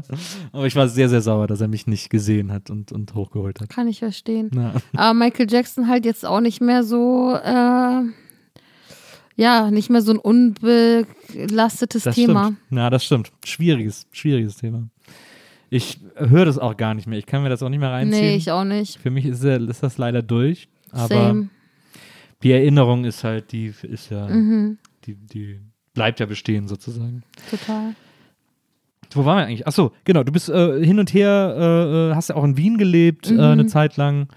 Ähm, auch eine ganz andere Mentalität, Mhm. muss man ja sagen. So der Wiener an sich, das ist ja schon äh, hard to get sozusagen. Wenn du denkst, du wirst als äh, Fahrradfahrerin in Berlin gefickt, dann musst du mal nach Wien gehen, weil das ist eine andere Nummer. Es gab so einen Tag, ich bin äh, zur Arbeit gefahren, ich war auf dem Rad. Erster Monat Wien bin ich noch Fahrrad gefahren, nach diesem Tag dann nicht mehr. Und zwar folgendes: Ich war auf dem Weg äh, und dann, so ich war im neunten Bezirk und ähm, dann war ich so auf der Straße mit meinem Fahrrad und dann wollte so ein Van ausparken Ja. und der hat mich die ganze Zeit nicht gesehen und ist so fast in mich rein und ich bin ausgewichen, mit dem Rad ins Tramgleis geraten und habe mich auf die Fresse gepackt. Meine Brille ist gebrochen. Ja, Ich hatte an dem Tag zum ersten Mal meine heißgeliebte Katzenstrumpfhose an, die ist direkt gerissen. ja. So never forget, rest in peace. Und ich war richtig fertig. Das war das ist schon hart genug. Ja. Ich bin weitergefahren. Ich bin weitergefahren und habe kurz die Uhrzeit auf mein Handy gecheckt. Dann auf dem äh, Bürgersteig war so ein Typ, so Mitte 40, Jack Wolfskin, bisschen so Wandertyp. Und der ruft mir zu, nicht aufs Handy gucken. Ich so, lass mich in Ruhe. Und der so, ja, ich hoffe, du fällst hin. Das war für mich irgendwie krass. Ich bin so, Wow. so abgebogen wieder, bin zu, zu dem und meinte so, hör mal, ich bin gerade hingefallen. Meine Brille hat da, mich davor geschützt, dass ich mir am Kopf irgendwie eine Verletzung reinhole. Ja. Und dann sagst du sowas. Denkst du, der war empathisch? Nö, der sagt, hast du verdient, du Fotze. Wirklich? Das hat er so gesagt. Und dann habe ich ihn angeschrien, meinte, du Arschloch, und bin dann so weggefahren und bin so um die Ecke gefahren, um dort in Ruhe zu weinen, weil das einfach zu viel war für Ja. mich. Ja. Das ist ja krass. Wow. Das ist ja, Ja. wirklich Krieg auf der Straße. Ja, das ist Wien.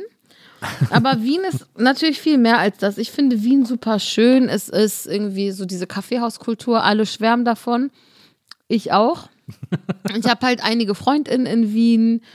Ich mag an Wien, da, dass da was geht, aber es ist nicht so stressig wie Berlin und du kannst viel zu Fuß laufen. Also klar, vielleicht nicht vom äußersten Bezirk ins Zentrum, aber ähm, wenn du nichts gegen so halbstündige Spaziergänge hast, dann kommst du auch gut irgendwie so zu Fuß überall hin. Na, verstehe.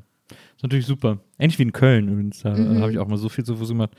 Auch nachts nach Hause gelaufen. so, wenn ich irgendwie. Naja, bin dann morgens auf jeden Fall immer bei mir aufgewacht. Das hat dann wohl funktioniert. Ähm, äh, dann bist du auch wieder, dann bist du nach Berlin wieder zurück, nachdem Ja. du irgendwie in, in Berlin warst, äh, in Wien warst. Und ähm, hast ja ähm, also zu der Zeit auch immer geschrieben, äh, verschiedene ähm, Blogs gehabt, äh, verschiedene Kolumnen gehabt bei verschiedenen äh, Zeitungen und Zeitschriften. Und ähm, es gibt ja zwei äh, Texte von dir, die übermäßig äh, Aufsehen erregt haben.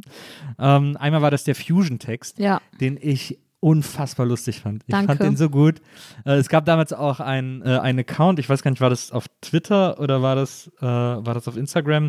Es gab irgendeinen Account, äh, umsonst auf die Fusion hieß der irgendwie, Ah. ähm, wo Leute lauter so Tricks gepostet haben, wie man, an welcher Stelle man über den Zaun kommt und so.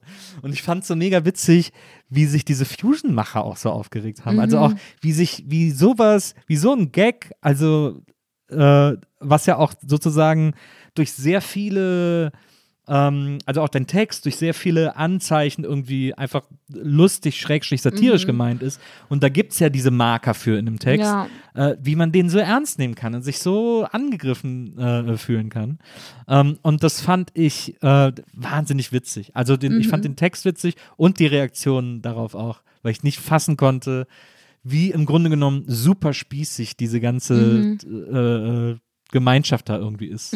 Was sie ja unbedingt nicht sein will, aber sich Voll. dann da so total offenbart hat. Das Ding ist halt mit der Fusion. Ich war 2016 da und bei dem, zu dem Zeitpunkt war es halt nicht nur so, dass ein linkes Publikum ausschließlich dort war, sondern auch einfach so Partyleute. Was dann natürlich irgendwie so den politischen Spirit so ein bisschen abgeschwächt hat. Ja. Um eine Lanze für die Fusion zu brechen, zwei Punkte. Es ist trotzdem ein wichtiges Festival, weil die da zum Beispiel auch ähm, durch Essensverkäufe und so super viel Geld für linke Projekte so generieren. Das ist super wichtig. Absolut. Und die Fusion-MacherInnen haben mich ein oder zweimal schon danach angefragt, dort was zu machen, Lesung oder Workshop oder so. Es hat aber bei mir zeitlich immer nicht so gepasst. Äh, sonst hätte ich es auch gemacht. So, also es ist nicht so, dass sie gar nicht, dass sie so kritikresistent sind. Aber die Leute, die dorthin gefahren sind, die sind irgendwie Naja, so, das genau. ist deren Mecker. Ja, ja, genau. Das ist also Gotteslästerung. Ja. Aber dabei sind die religionskritisch. Also es ist so. Es ist auch, ich fand, man hat auch gemerkt, dass viel an dieser, äh, an dieser, es war ja nicht mal Kritik am Text, diese beleidig, dieses Mimimi äh, auf deinen Text hin. Ähm, das kam auch viel, das kam auch gar nicht so sehr von der Fusion selbst. Zum Großteil hatte ich das Gefühl, die Fusion selbst, äh, wie du sagst, irgendwie unterstützen, unterstützenswerte Projekte ähm, und man merkt auch diesen wirklich ernsthaften Kampf, von denen die die letzten Jahre geführt haben, um die Polizei vom Festival fernzuhalten und so. Ja. Also da gibt es schon, äh, die sind schon gut, die das machen. Ja. Ähm, aber von den Leuten, die da hingehen, äh, die dann auf deinen Text reagiert haben, so beleidigt, das waren auch einfach, das waren Räfer irgendwie so. Das Ja. war auch so sehr äh, unpolitisch im Grunde genommen. Mein Lieblingskritik war auf Facebook so ein Kommentar, es stimmt nicht, das Essen war dort gewürzt. Also okay, dann war es halt gewürzt. Also so, ich bin so. Und äh, da hatte auch eine gesagt, es gibt auch viele gute deutsche Gewürze, zum Beispiel Meerrettich. Was? Ich bin so, ich dachte, das ist ein Gemüse. Na, finde ich gut, der große deutsche Gewürzstreit, äh, den Ja. du da losgetreten hast. Ja, Ja, wenn, äh, ähm, das ist ja etwas, was du in deinen Texten auch immer sehr äh, klar machst. Und äh, damit meine ich jetzt gar nicht diese, nennen wir sie mal Skandaltexte, sondern in, in deinen ganzen Kolumnen und so, ähm, dass du einfach, dass man immer das Gefühl hat, was dich am meisten abfuckt, ist, äh, wenn behauptet wird, dass irgendetwas sakrosankt sei, dass irgendetwas nicht, dass man etwas nicht kritisieren darf. Ähm, das ist, glaube ich, oder das, so, so lese ich das zumindest, das ist etwas, was dich total abfuckt und wo du dann denkst, so, ja, dann machen wir mal. mir geht es auch gar nicht darum, dass ich so die Gemüter aufrüttle oder Nee, so. nee. Zum Beispiel bei dem Fusion-Text war das ja so, nichts von dem, was ich gesagt habe, hat nie jemand ausgesprochen oder Ja. gedacht oder so. Ne? Es war keine Breaking News. Ja. Und dennoch. also, ja, ich denke so, alles kann man kritisieren. Kannst auch mich kritisieren. Aber Ja. warum muss man so tun, als wäre das eben so ein, die machen so einen Kreuzritterkampf draus. Ja, ja. Ja, auch so, äh, jetzt zum Beispiel der, der, der ich glaube, das der, jetzt, wo wir das gerade aufnehmen, der, dein, deine aktuellste Kolumne in der, äh, in der Taz ähm, über, äh, über Sprache und so und über dieses, über dieses Sprache darf sich nicht verändern und so, wo man auch, also wo man nicht nur denkt, Sprache muss sich sogar verändern, äh, und das ist ja das Wesen von Sprache, Ja. dass sie sich, dass sie sich der Zeit anpasst, sondern auch, das ist wirklich The Hill You Wanna Die On, irgendwie Ja. so. Also, dass Leute sich da so ins Schwert werfen, weil irgendwie ein Wort anders geschrieben werden Ja. soll. Und das ist ja gar kein neues Phänomen. Das hat man ja schon gesehen.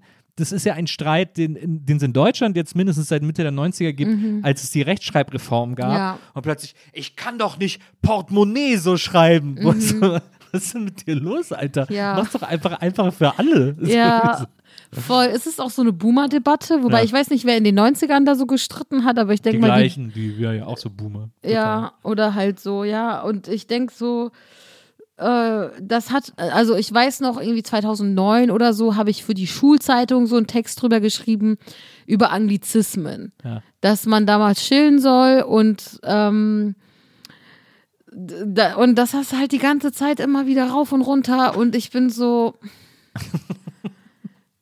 keine Ahnung. Es ist halt, ich weiß nicht mehr, was ich dazu sagen soll. Ich denke so, wenn dir eine tote Sprache so am Herz liegt, dann sprech halt nur noch Latein. So, also, wenn dir das so wichtig ist, ich komme nicht zu dir nach Hause mit Polizei und sag dann irgendwie, bitte sprich Deutsch. Das macht ja ihr. Also, aber wenn man Deutsch spricht, dann passt es denen ja auch wieder nicht in den Kram, wie man es macht und so. Na.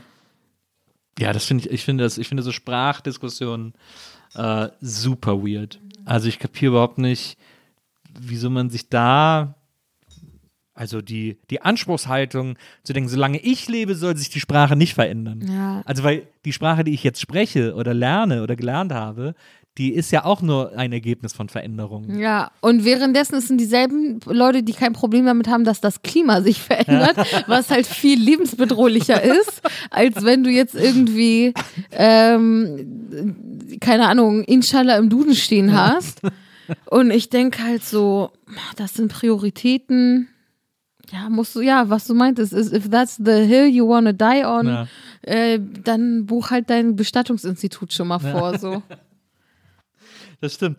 Es gab diesen anderen äh, Text von dir, um einfach da auch nochmal drüber geredet zu haben, äh, wie ich schon angekündigt habe, eine Zeitung hat geschrieben, der gefährlichste Text Deutschlands. Ähm, das war die Kolumne All Cops are berufsunfähig. Äh, ein, war ein Riesenskandal. Wir müssen das jetzt auch nicht alles wieder nochmal hundertmal durchkauen. Äh, Horst Seehofer, der Innenminister, wollte dich sogar anzeigen, hat er erzählt. Dann haben ihm seine äh, Rechtshelfer gesagt, äh, die kann man gar nicht anzeigen, deswegen. Und er so, ja, ich, ich verzichte auf die Anzeige, hat er Ja. dann gesagt und so.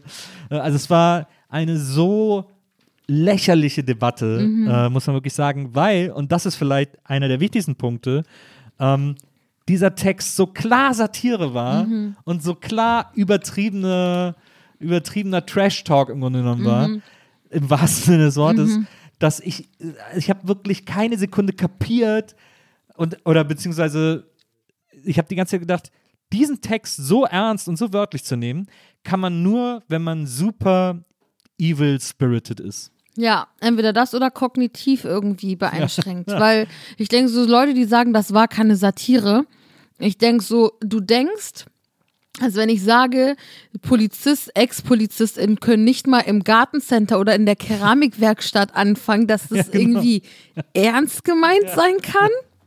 Ja, Also ich kriege dann halt immer so Morddrohungen und dann schreiben die so drunter, aber das ist Satire. Ich denk so, weißt du, was Satire ist? Also es ist halt so, also Deutschland hat halt keine Media Literacy. Die haben keine Medienkompetenzen, Ja. können Satire nicht richtig lesen und dann, ja, machen die so eine Nummer draus. Und was die Deutschen auch nicht können, ist diskutieren. Das ist ja so krass. Äh, und das ist mir, ist mir mal aufgefallen, äh, warum so zum Beispiel bei den Amis irgendwie viel mehr Sachen, äh, da ist auch, also ne, wir müssen jetzt nicht die Amis in den Himmel loben oder so, da ist ganz viel absoluter Horror und auch bildungsmäßig und so. Aber äh, was da der Unterschied ist, äh, finde ich, bei denen werden viel mehr Dinge ergebnisoffen angegangen Ja. und so überlegt, ob die was bringen können oder nicht Ja. ähm, weil die, das, äh, ich glaube, das liegt daran, dass es da Debating schon in der Schule gibt. Mhm. Also sozusagen, dass in der Schule gelehrt wird, Standpunkte zu diskutieren. Mhm. Und das gibt es hier nicht. Und deswegen kann das hier keiner. Das finde ich total krass. Wir hatten auch so ein bisschen Debattiersachen im Deutschunterricht, so zu lernen, wie man argumentiert, also pro und dann ein Stimmt, Kontra oder ja. nur Pros und dann nur Kontras oder so. Ja. Mm, Aber dann ging es halt um so Schuluniformspflicht oder Todesstrafe. Wo ich so denke, irgendwie, ich bin 15 Jahre alt. Warum soll ich über Todesstrafe diskutieren? Du entweder eine Schuluniform oder Todesstrafe? Vor allem, wenn die LehrerInnen dann so irgendwie autoritär waren und ich war so, okay, ich bin gegen Todesstrafe. Und dann sagen die so, ja, aber ist Knast eine faire Bestrafung? Die können sich da Zigaretten holen, haben Fitnessstudio. Die, redet so, die reden dann so über so Knäste, als ob das irgendwie so äh, Freizeiteinrichtungen. Freizeiteinrichtungen wären. Ja, dann versuchen sie auch noch so Advocatus Diabolus Mhm. zu spielen und so. Naja, das war auch immer. Da habe ich mich auch mal mit meiner Religionslehrerin angelegt, äh, als sie gesagt hat, äh, was war das nochmal? Ähm, Achso, wir mussten, ich, äh, äh, ich habe mich zweimal mit ihr angelegt. Einmal war es, sie hat die ganze Klasse gefragt, werdet ihr jemals rauchen? Weil da ging es so ne, um Gesundheit Mhm. und Entscheidungen und so. Und dann alle in der Klasse, und wir waren irgendwie 13 oder so. Ja. Und dann alle so in der Klasse, äh, diese ganzen Annikas, wie du sie immer nennst, Mhm. äh, äh, und äh, aber auch diese ganzen Kevins und, und keine Ahnung, äh, die, alle irgendwie so, nein, ich werde niemals rauchen, Mhm. nein, das ist ungesund, das möchte ich nicht und so. Und dann fragte sie mich und ich so, keine Ahnung. Und die so, ja, du musst doch eine Meinung haben. Ich so, ich weiß es nicht. Ich komme aus einer Familie, da rauchen fast alle. Ich kann mir gut vorstellen, dass ich auch irgendwann anfangen werde zu rauchen. Aber vielleicht habe ich auch keine Lust. Deswegen kann ich nur sagen, ich weiß Ja. es nicht. Ja, man muss das entscheiden. Man muss das entscheiden können, ob man es will. Mit oder nicht. 13. Ja. Und ich so, ich weiß es doch nicht. Ich weiß ja nicht, was passiert und so. Und dann hat sie echt so meine Mutter äh, irgendwie angerufen. Und meine Mutter hat die dann so, total zusammengefaltet. Hat gesagt, seien Sie froh, dass der irgendwie mit ihnen diskutiert. Mhm. Ja. Äh, und nicht irgendwie zu allem Ja und Abend sagt. Voll so. viele von meinen Freundinnen, die irgendwie länger rauchen, haben in dem Alter eh schon geraucht. Also ich bin dann auch so. Ja. Ja, ich habe für mich waren Zigaretten immer was Gutes. Ich habe auch, äh, ich musste für meine ganze Familie immer Zigaretten am Automaten ziehen gehen, äh, als ich schon so acht war oder so. Mhm. Und äh, ich weiß, meine Schwester hat Chesterfield geraucht und die waren billiger als die anderen. Deswegen, aber im, der Automat konnte kein Geld zurückgeben. Mhm. Ja. Mhm. Und deswegen waren da immer 50 Pfennigstücke eingeschweißt in die Folie. Und die durfte ich dann immer behalten, wenn ich ihr Zigaretten holen. Deswegen habe ich sie immer gefragt, brauchst du Zigaretten? habe Geil. ich ein Imperium drauf aufgebaut. Jetzt kann man es nicht mehr machen. Nee, jetzt geht's nicht mehr, das stimmt. Ähm, auf jeden Fall dieser Text, um darauf nochmal zurückzukommen, dieser, äh, dieser völlig übertriebene Skandal drumherum. Ähm, was mich da, glaube ich, nachhaltig am meisten äh, erzürnt hat oder, oder aufregt oder verletzt hat oder so. Also verletzt, klar, ich kann ja nicht verletzt sein, aber was hat mich schon getroffen, war äh, ehrlich gesagt die Reaktion der Taz, in der der Text erschienen ist darauf. Ich habe dieses tagelange Rumgeeier und wie sie dann äh, ich glaube, drei Meinungstexte äh, auf eine Seite gedruckt haben, von denen zwei sozusagen auch noch dir die Schuld an dem ganzen Bohai gegeben haben. Da habe ich gedacht, das kann doch, das, also die müssen, die, selbst wenn, und wenn sie alle, wenn sie ihn alle scheiße gefunden hätten, den Text, dieser Moment, wo dir der Innenminister droht, sozusagen, muss doch wirklich der letzte Moment sein, in dem eine linke Zeitung wie die Taz sich komplett ohne Wenn und Aber vor, den, vor, vor ihre äh, AutorInnen stellt und sagt, äh, also stopp, das gerät ja völlig aus dem, aus dem Ruder, äh, wir stehen alle hinter Hengame. Fairerweise muss man sagen, die Meinungsstücke kamen bevor Haus Seehofer das Ah ja, okay. angekündigt Ja, hat. okay. Das war zwei Tage vorher. Nein, Was es aber schon gab, waren die Anzeigen der Polizei, Ja. Gewerkschaften und ein Steckbrief von der CSU und relativ viele Morddrohungen, die auch bei der Taz eingetrudelt waren. Okay. Also das gab's schon. Okay, okay, aber das, das wäre trotzdem, finde ich, schon Grund genug gewesen. Ich meine, es war eine Sternstunde der linken Debattenkultur, als ein FAZ-Bro Patrick ja. mehr auf einer Seite ist oder analytisch checkt, was da abgeht, Ja. als irgendwie so eine Bettina Gauss, die generationenlang in der Taz ist. Ja. Und ich fand es auch verstörend schon fast, weil ich war so, okay, krass, weil die ganzen Sachen, die vorher passiert sind, das war so, okay, die sind die checken es einfach nicht, was soll halt die CSU auch anderes machen, als eine Hetzkampagne starten. Ähm, und dann waren diese Texte in der Tat und den von Bettina Gauss fand ich einfach nur böswillig. Und den von äh, Steffen Rei Stefan Reinecke, da dachte ich so ganz kurz mal, äh, Polizeikritik ist irgendwie ein Thema, das jeder weiße Linke auch irgendwie mit sich trägt. Das ist so das Thema, was am weitesten von Identitätspolitik entfernt ist. Ja. Aber Leute machen so einen Stretch, da haben die doch fünf Tage Muskelkater von, wenn die daraus eine Identitätspolitikdebatte machen. Aber das Problem mit diesem Identitätskritik-Texten ist ja auch, die sind super repetitiv. Ja. Und äh, ich sage nicht, dass es an Identitätspolitik oder wie das auch teilweise äh, heute angewendet wird, nichts zu kritisieren gebe. Ich könnte Ja. dir einen extrem langen Essay darüber schreiben, der sich kritisch damit auseinandersetzt. Werde ich irgendwann auch machen, aber ich muss ein bisschen so Zeit dafür finden, weil der muss auch sitzen. Aber diese Leute verkacken das Genre so und das ist so ein bisschen so, ähm, äh, so mir haben die ja vorgeworfen, so Ruhmgeilheit mit der Kolumne, obwohl ich die ja überhaupt nicht so krass fand. Also es gab krassere Texte von mir in der Tasse. Es gab Texte von mir, da habe ich impliziert Volkstod den Deutschen so, ne? Und dann kommen die damit und äh, rasten so aus.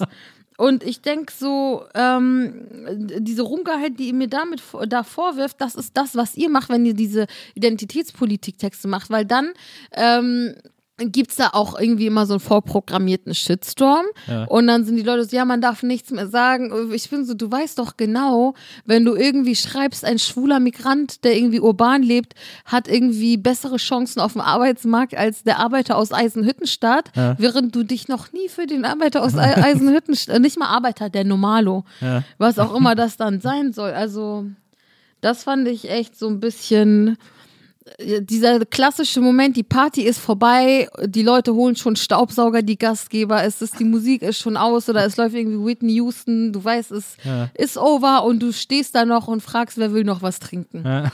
Das ist so, das war dieser Text für mich so ein bisschen. Ja, ja das, ich fand, das fand ich wirklich, äh, also das äh, hat mich wirklich sehr angefasst. Da war, da war ich wirklich, da habe ich wirklich gedacht, das, das hätte ich ah, gar nicht gedacht. Es gab dann auch von der Chefredaktion diesen Text und da stand da irgendwie so, ja, ähm, so Leute, die schlechte Erfahrungen mit der Polizei haben, schreiben halt emotionaler drüber. Ja. Und ich weiß, das hat sie gesagt, um mich zu verteidigen und so, ne? Ich will ihr nichts Böswilliges unterstellen.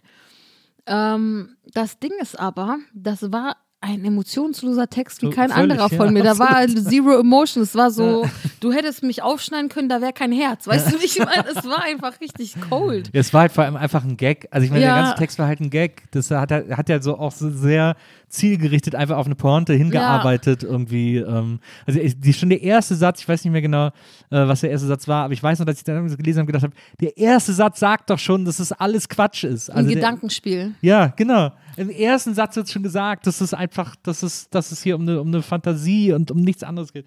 Also es, Ja. ich meine, äh, ich habe das in einem, äh, irgendwo gelesen, ich glaube, du hast das auch gesagt, ähm, oder jemand anders hat das analysiert, äh, dass das natürlich, äh, dass dein Text sozusagen so ein Schutzschild war ähm, für Seehofer und so, die gerade so ein bisschen unter Druck geraten sind, weil es immer mehr von diesen Fällen von rechten Chats etc. bla bla bei, der, bei der Polizei ähm, gibt und immer mehr bekannt wurde und die brauchten jetzt einfach irgendwas, was sie da äh, als Ablenkung nutzen können und dann haben sie halt äh, äh, deinen Text da irgendwie vorgeschoben äh, und, diese, und den so skandalisiert, damit sie Ja. da irgendwie aus der Nummer rauskommen. Ja. Das war äh, falsche Zeit, falscher Ort sozusagen. Ja, alle nennen es auch immer die Polizeikolumne. Ich nenne es selber die Jobcenter-Kolumne, weil es war einfach so eine Classic Jobcenter-Situation. Ähm, danach kam ja noch, äh, was ich dann äh, sehr cool fand, war ähm, dein KDW-Foto. Du hast ja dann äh, diese, diese, für dieses, dieses KDW-Schaufenster gehabt. Ähm, äh, wo, du, wo du dich in diesem Mantel, wo du in diesem Mantel fotografiert wurdest, ähm, alles eilen als Überschrift. Und das fand ich ein wahnsinnig super cooles Bild. Das sah so cool aus. Danke. Ähm, und äh, ich fand auch diese Diskussion, also da müssen wir jetzt wirklich gar nicht mehr drauf eingehen, weil die wurde dann völlig lächerlich. Äh, ob, ob, Ich hätte nicht gedacht, dass ich bei RTL Explosiv lande, sage ich ganz offen. aber fast alles erreicht. Ja, je nachdem. Ja, Ja, also dieses, darf man als Linke teure Sachen schön finden, ist einfach so, Ja. okay, come on. ja, also Da ich denke auch so, um wenn deine mehr. Kapitalismuskritik an dem Punkt ins Schwanken kommt, Ja, I'm sorry. ja absolut. Ähm, das finde ich auch. Jetzt hast du einen äh, Roman geschrieben. Ja. Ähm, zum ersten Mal. Und äh, hast du gerade eben erzählt, du bist dann sogar in die, in die schwedische ähm, äh, Ödnis gefahren, Mhm. um da, äh, um da dran zu schreiben. Wie hat sich diese Arbeit für dich angefühlt? Also vor allem auch, ich meine, du schreibst wirklich schon relativ lange Mhm. äh, politische Texte und Kolumnen. Ähm, das ist ja dann schon nochmal eine andere Art von Textarbeit. Auf jeden Fall. Es ist auch das langfristigste, woran ich geschrieben habe. Ja. Äh, ich habe vorher schon mal Romane angefangen zu schreiben oder sogar fertig geschrieben, aber diesen Schrott müssen wir nicht So, drüber so reden. diese Romanleichen haben wir alle ja, auf dem Laptop. Ja. Und ähm, da war das einfach so, man musste super diszipliniert sein. Also wirklich dich morgens hinsetzen und was schreiben. Und wenn nur drei Sätze nach acht Stunden bei rumkommen, dann ist es immerhin drei Sätze so. Und auch so dieses langfristige Plotten und irgendwie Sachen müssen Sinn ergeben. Es darf nicht langweilig werden. Das war schon eine Herausforderung, aber es hat auch Spaß gemacht. Also ich hatte auch so von einem anderen Verlag das Angebot, ähm, so ein politisches beziehungsweise auch so ein bisschen literarisch privates Sachbuch zu schreiben, so ein bisschen, das ist mein Leben und das sind die politischen Sachen, die man rausziehen kann. Fand ich aber langweilig, weil ich weiß das ja schon und dann habe ich nur noch die nervige Arbeit, das runterzubrechen und die Belege dafür rauszusuchen. Lerne ich nichts Als von. Steuererklärung. Ey, ganz ehrlich, das ist wie, ja. Und dann war ich so, ich möchte einen Roman, ich will mal was anderes. Ja. Und äh, zum Beispiel ein- eine Sache, die mein Agent mir immer so einprügeln war, musste, war nicht erklären, sondern erzählen. Show don't tell. Mhm. Na. Stimmt, das ist ein Klassiker des, des Erzählens. Äh, also auch ein Klassiker, auf den man reinfällt, sozusagen. Ja. Äh, dass man zu sehr in, in Erklärungen abdriftet. Und ähm, wie hast du das? Hast du drauf losgeschrieben oder hast du vorher geplottet und dich dann da- daran so abgearbeitet? Also die grobe Idee hatte ich so 2017 schon. 2019, am Anfang des Jahres, habe ich aber erst so angefangen, richtig dran zu arbeiten und so einen groben Plot. Aber so das Konkrete, wie es fertig war, war wirklich während des Schreibprozesses. Also ich wusste noch nicht, wie es ausgehen wird. Okay. Und war es dann überraschend für dich oder war es. Ich sag mal so, es sind ein paar Abbiegungen reingekommen, mit denen ich am Anfang nicht gerechnet hätte. Ich will jetzt auch nicht so viel spoilen, aber ich sag mal, der vierte Teil des Romans, da wird es ein bisschen absurd, aber ich liebe es auch mit Absurdität zu spielen. Und spätestens das letzte Jahr hat mir gezeigt, wie absurd das Leben auch einfach sein kann. So alles kann, nichts muss. Das alte Swingerclub-Motto. ähm, aber, äh, äh, aber da äh, sind wir, äh, wir Tonys Fans, äh, stehen natürlich auf Absurditäten. Es ist ja so, ähm, was ich darüber gelesen habe, es ist ja vor allem ein, äh, ein Geschwisterroman sozusagen. Es geht ja viel um so eine, um so eine äh, Geschwisterliebe und so, so eine Geschwisterbeziehung. Du hast auch zwei Schwestern, glaube ich. Eine. So, ne? Eine. Ähm, es, also Geschwisterbeziehungen sind ja immens wichtig. Ähm, ja, wie wichtig ist so Quatsch, weil man kann das ja nicht, man kann das ja nicht bewerten oder es ist so dämlich, das zu bewerten. Ähm, aber was für ein Teil deines Lebens ist denn, ist denn deine Schwester? Oder Ein sehr wichtiger auf jeden Fall. Also ich, äh, oder um vielleicht so von meiner persönlichen Beziehung wegzukommen, auf was Ja.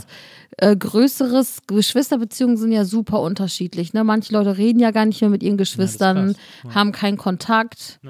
Oder manche Leute sind krass traumatisiert von ihren Geschwistern, weil die so sich gegenseitig so heftig fertig gemacht haben oder so. Ja. Und gleichzeitig und äh, da, man wächst aber zusammen auf, man kann aber dennoch super verschiedene Beziehungen zu den Eltern haben oder super äh, verschieden aufgewachsen sein, je nachdem, im, wie weit man auseinander auch geboren ist und so. Und dennoch, also so diese Intimität und gleichzeitig auch so diese Spanne an so verschiedenen Ausgängen dieser Beziehung fand ich super interessant. Und auch wenn es um Liebe geht, geht es um romantische Liebe oder so Eltern und ihre Kinder oder so und Geschwister.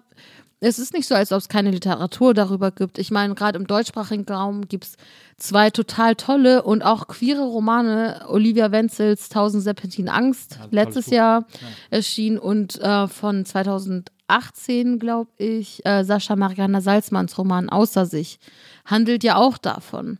Und das ähm, waren auf jeden Fall so zwei Romane. Ich würde nicht sagen, die haben mich darin beeinflusst oder so, zumal Olivias Roman auch gekommen ist, als ich schon dran saß oder so. Aber da habe ich super, die haben richtig viel mit mir gemacht, diese Romane. Und deswegen war das äh, dieses Geschwistermotiv etwas, was mich total interessiert hat. Da gibt's auch so eine Kurzgeschichte von Roxane Gay, die erste in ihrem Band Difficult Women. Ich glaube, sie hat eh nur einen Kurzgeschichtenband.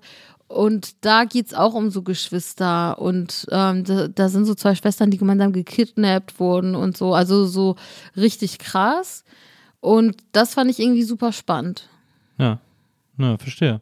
Das ist ja auch, das ist eine, ja, das ist eine super spezielle Beziehung. Ähm, ich habe drei ältere Geschwister und mit dem ältesten von denen habe ich immer am meisten zu tun gehabt. Wir haben auch eine Zeit lang zusammen gewohnt, als ich irgendwie 18 und ausgezogen bin und so. Und er ist äh, zwölf Jahre älter als ich oder 13, irgendwie so. Ähm, und hatten dann auch eine Band zusammen und so. Und äh, diese, es ist so ein bisschen so, klingt fast so ein bisschen abgedroschen, aber diese Vertrautheit, die man mit einem Geschwisterteil hat, das kann man, das ist eine Beziehung, die man zu keinem anderen Menschen, glaube ich, Ja. haben kann. So. Voll. Und gerade aus einer queeren und feministischen Perspektive ist es auch interessant, weil so FeministInnen sprechen ja auch von einer Schwesternschaft, ne? Oder bei Queers hast du so die Siblings oder eben so die Chosen Family und Ja. so. Und die Chosen Family spielt ja auch in meinem Roman eine Rolle und ähm, das ist auf jeden Fall irgendwie was, da will ich noch mehr gerne zu lesen auch. Also das ist irgendwie, ja, Das ist ja eigentlich der beste Ansatz, äh, ein Buch zu schreiben über etwas, worüber man selber gerne mehr lesen möchte. Das ist ja, also schlauer kann man es ja eigentlich nie machen. Ähm, ja, also erstmal äh, an dieser Stelle ganz äh, extrem viel Erfolg mit diesem Buch äh, äh, wünsche ich dir. Ich hoffe, dass das durch die Decke gehen wird. Ähm, achso, ich, ich wollte dich noch was, ich wollte dich noch was ganz Wichtiges, äh, muss ich dich, äh, muss ich dich unbedingt noch fragen. Ähm, und zwar, ich habe mir mal deine Spotify-Playlists angeguckt. Du hast ja äh, mehrere öffentliche Spotify-Playlists. Ähm, und eine davon äh, habe ich laut lachen müssen, als ich sie, äh, als ich sie entdeckt habe, heißt auch Allmannswein. ja. Und Auch einmal, auch einmal Wein mal. ja, auch Allmanns, Nicht immer, aber mal. auch Allmannswein mal. Und da sind wirklich nur so die Lieder drauf, über die wirklich nur Allmannswein. war, war das, äh, warum hast du diese Playlist gemacht?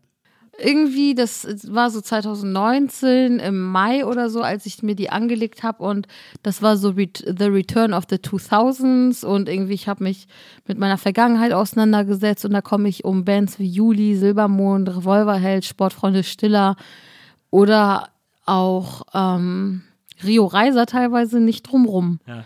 Und ich dachte irgendwie, ich habe Bock auf so eine Playlist, wo diese, ja, ich sag mal euphemistisch Rock-Classics oder auch Pop-Classics, die müssen irgendwie beherbergt werden. Und ich hatte Bock auf so eine emo-deutsche Play Playlist. Es haben mich auch so äh, deutsche, neuere Bands angeschrieben, ob ich die mit draufnehmen kann. Ich war so, ey, ähm, nichts gegen euch, aber es ist schon so ein bisschen Zeitgeistfrage Ja. auch. Und ich habe euch halt 2005 oder 2003 nicht gehört, so. Also das sind schon alles Sachen, die du selber auch gedickt hast. Die du Mostly, ja. So, ja. Also, also auch Grönemeyer hast du damals. Äh, Ah, ich hab's nicht unbedingt gepumpt, aber ich hab's gehört. Ja. Auf Viva lief Mensch ja rauf und runter, als das Stimmt. kam. Das war ständig und ich hab's nicht gepeilt, dieses Video mit dem Eisbären. die peilt's bis heute nicht. Aber ich muss sagen, als ich in Bochum war, ich hatte eine Lesung in Bochum und normalerweise bei eurer Heimat ist unser Albtraum, dem Essayband, den ich mit Fatma Aydemir zusammen rausgegeben habe, waren Ja. wir meistens zu zweit oder sogar dritt oder viert Da war, unterwegs. ich, in Bochum war, glaube ich, auch Nadja äh, Shehadi dabei. Genau. Ne?